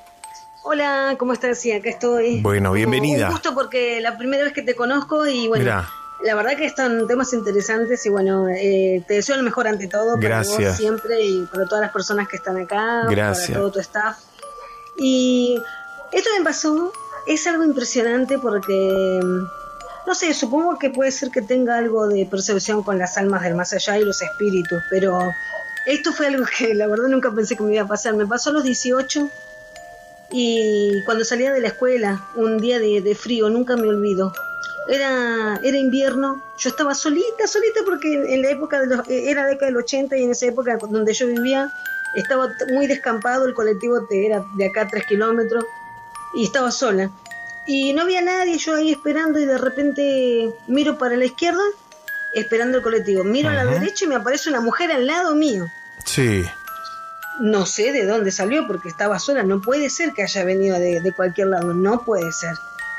Y la miro a la mujer, estaba vestido de negro, nunca me olvidó. Estaba con un sacón negro, pelo negro y los ojos no tenía pupilas.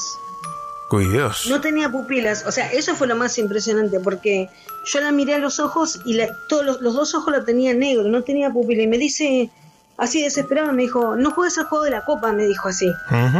Y eh, no, no, le digo, y me dice, mi hija y yo mo- morimos, me dijo. Epa. Esas fueron las textuales palabras. Sí. Eh, mi hija y yo morimos, me dijo. Y entonces yo me quedo así, me reasusté obviamente, y le digo, ¿cómo? Y me dice, sí, porque ella juega al juego de la copa, me dijo, y como no rompió la copa, se, el espíritu se metió adentro de la casa. Ella se volvió loca porque se le metió el espíritu adentro de ella. Y empezó a romper todo, rompió la casa, ella se cortó, se suicidó. Y yo morí con ella, me dijo. Y no juegues nunca, por favor, me dijo, no juegues nunca, así desesperada, desesperada la mujer. Y en eso me agarra de la mano. Me agarró de la muñeca. y no me, no me quería soltar y me dijo, prometeme que no, no, lo vas a, no lo vas a jugar, prometémelo, prometémelo, promete, sí, está bien, está bien, le digo, se lo prometo, pero suélteme, le decía. Y yo rogando que venga el, el- el colectivo que no venía más, que no venía más, y la señora que no me soltaba, se lo juro, se lo prometo de todo corazón, que no, nunca, nunca, por favor, se lo pido, suélteme. Viene el colectivo, la mujer me logra soltar de, de vamos a decir, del colectivo, eh, perdón, de la mano de ella, me sube al colectivo, ah, pero ¿qué fueron? 30 segundos, o sea, me subo al colectivo y, y pongo, vamos a decir, las monedas, o sea, no fue mucho tiempo. Y cuando me doy vuelta no estaba más la mujer, se había desaparecido. Y eso pasó cuando yo tenía 18. Cuando tenía 25, ¿qué pasó? Me invitan, eh, me invitan los amigos a pasar la noche en la casa porque era un cumpleaños y ¿qué se les ocurre? Juego de la Jugar copa. el juego de la copa. Sí.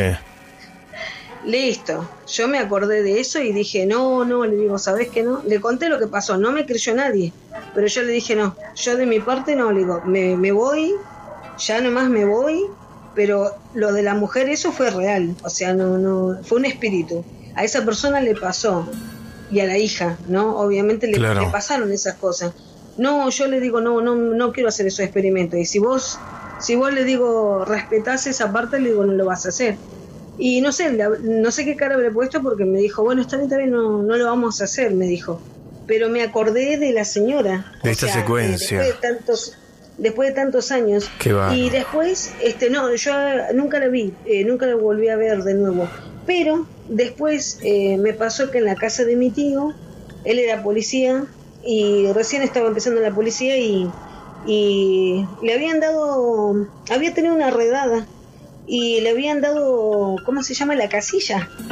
De, había, e- ellos habían hecho una redada, no me acuerdo cómo se le llaman, donde está la gente, vamos a decir los mafiosos ahí adentro, ¿no? Para decirlo así, porque no me sale. Entonces se desmanteló todo, los habían matado eso, a los mafiosos ahí, y a mi tío le dieron la casilla por- porque no tenía dónde, dónde estar. Entonces él la construyó todo en la casa, re lindo, nos invita a mi abuela, a mi mamá y a mí para ir para allá, eh, para quedarnos. Joya, listo, nos quedábamos todo re bien. En eso eh, también, ¿no? Porque yo digo, ¿cómo todo tiene que ver con todo? En eso también eh, eh, siento en el, en el techo que caminan. Y le digo, le digo a mi tío y me dice, ah, deben ser, me dijo, las almas de, los de los que murieron, me dijo. Pero no, no, no, no te imaginas, no se imaginan lo que era. Yo ya, eh, y eso era más chica yo todavía. Eh, entonces yo ahí es donde me, di- me acordé después, con lo de la señora que me agarró y todo, que no sé si será que tengo una percepción o algo, pero Claro. eran espíritus porque resulta que pasaban, caminaban por el techo y yo escuché, no sé si a ustedes, a vos y a, los, a tus oyentes que están les pasó, eh, de sentir un... Así, se sentía fuerte, al lado de la ventana se sentía, y era de día. Y bueno, yo me acuerdo que estaba con mi prima en ese momento, eh, ahí al lado estábamos viendo, y, y yo le dije, mira, porque ella también se murió de miedo, y le digo, bueno, mira, vamos a tener que ir de espaldas hacia afuera, no veas nada, no hagas nada, solamente andate de espalda afuera. Ella fue primero y yo la fui cuidando. Le digo porque, no sé, sinceramente le digo, pero vos anda. Y sen- sentíamos, sentíamos como, se siente cálido cuando son espíritus buenos Claro. y frío cuando son espíritus malos. Eh, o, o- o por lo menos que no son, no sé, no son del, de amigos, vamos a decir, no de la familia. Y se sentía, empezó como a envolvernos, yo empecé como que no podía respirar. Y empecé así. Y mi, y mi prima se paralizó del miedo. Le digo, no, le digo, tenés que seguir caminando. Le digo, así que medio como que le iba empujando para afuera. ¿Y qué pasó? Mi tío tuvo que, tuvo que eh, destruir todo eso. Cuando destruyó todo, lo quemó toda la casilla, nunca más. Nunca más vivieron Nunca estos más. eventos. Gracias por contar tus historias. Te mando un beso grande. Gracias, lo mejor de todo corazón, ¿eh? Gracias Saludos igualmente. Gracias, gracias igualmente. 11 27 84 1073. Son historias reales. Para hablar en vivo conmigo, ya sabes, ese es el WhatsApp paranormal. Además, acordate que este programa y todos los episodios de La Noche Paranormal, yo los subo a mi canal de YouTube, arroba trasnoche paranormal. Por favor, vayan a suscribirse, que es totalmente gratis, arroba trasnoche paranormal. Suscríbete al canal. Mirá que no lo subimos más a Spotify, solo YouTube. Metete en arroba trasnoche paranormal para hacer maratón de las historias completas, maratón de los programas completos también, arroba trasnoche paranormal. Che, tema cursos de locución. Voy a dar uno en marzo del año que viene y estoy preparando para febrero del 2024 un curso de locución puntualmente para los que quieran rendir ingreso a la carrera, los que quieran prepararse para rendir el ingreso a la carrera. Es de un mes intensivo, febrero del 2024. Son hay vacantes limitadas, obviamente hay vacantes muy limitadas. Si querés anotarte, mandame un mensaje por privado de Instagram en arroba Héctor Locutor OK. Arroba Héctor Locutor OK. Mándame ahora un mensaje, Héctor, me interesa el curso de febrero y te paso toda la información. Arroba Héctor Locutor OK. Ahí estamos conectados. Con estas historias, yo les propongo salir del clima paranormal. Héctor Rossi en 1015 La Pop. Héctor, te estamos viendo de tigre. Aguante la noche paranormal. Buenas noches paranormales, Héctor. Pregunta, la canción esa que vos pones de cortina, que es en ruso, ¿de qué película es? Esa, ¿de qué película es esa canción? Buenas tardes, quería saludar el día de hoy. Voy a contar algo, alguna historia. Por ahora no tengo ninguna historia. Chao. Buenas noches, Héctor. Estoy completamente de acuerdo con la señora esa que dijo que la Virgen es celosa. ¿Cómo va a ser celosa la Virgen, hermano? ¿Cómo le gusta decir a la gente? Con mi novia fui como 50 veces a, a y por desgracia seguimos juntos todavía. Dejen de joder con la Virgen. Buenas noches, paranormales, ¿cómo están? Ayer mandé dos audios y me dijeron que me iban a llamar en cinco minutos y la verdad es que venía manejando del laburo como estoy haciendo ahora y no, no llegué a ver el mensaje, así que nada, los estoy escuchando y en compañía de ustedes como siempre, unos grosos. Héctor, Monita, los capos. Hola Héctor, otra noche presente saliendo de trabajo, excelente compañía. Héctor, ¿cómo te va? Buenas noches. Te habla Diego de Lanús. Hace un par de años te conté una historia que me pasó a mí en Valle Encantado, viajando para el sur, yendo para Bariloche. Pero me quedó en el tintero de contarte la historia del papá de un amigo mío, que le pasó algo bastante más fuerte. Pero bueno, con un poquito más de tiempo, yo todavía estoy trabajando, así que con un poquito más de tiempo te la voy a contar. Me gustaría contártela y te la relates con, con, toda- con todos los detalles. Buenas, mi nombre es Alejandro Sotelo. Tengo una historia para contar que me pasó hace muchos años. No sé ni cómo es esto, la escucho a la radio de vez en cuando, así que no sé si ya enviar el audio contando la historia ustedes se contactan conmigo y me preguntan sobre qué es la historia.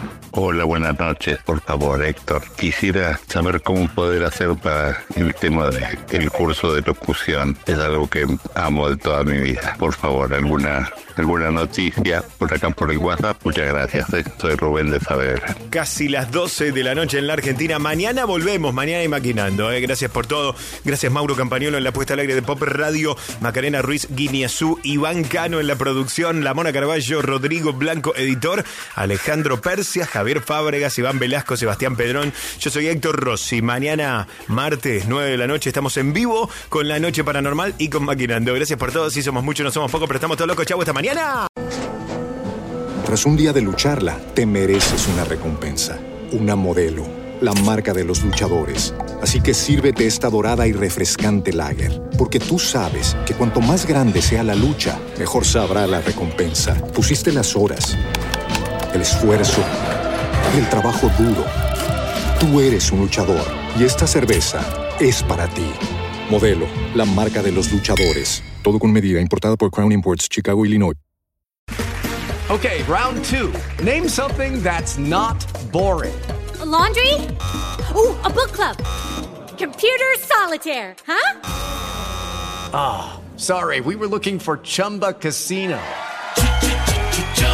That's right. ChumbaCasino.com has over 100 casino style games. Join today and play for free for your chance to redeem some serious prizes. ChumbaCasino.com. No purchase necessary. Where prohibited by law. 18 plus terms and conditions apply. See website for details.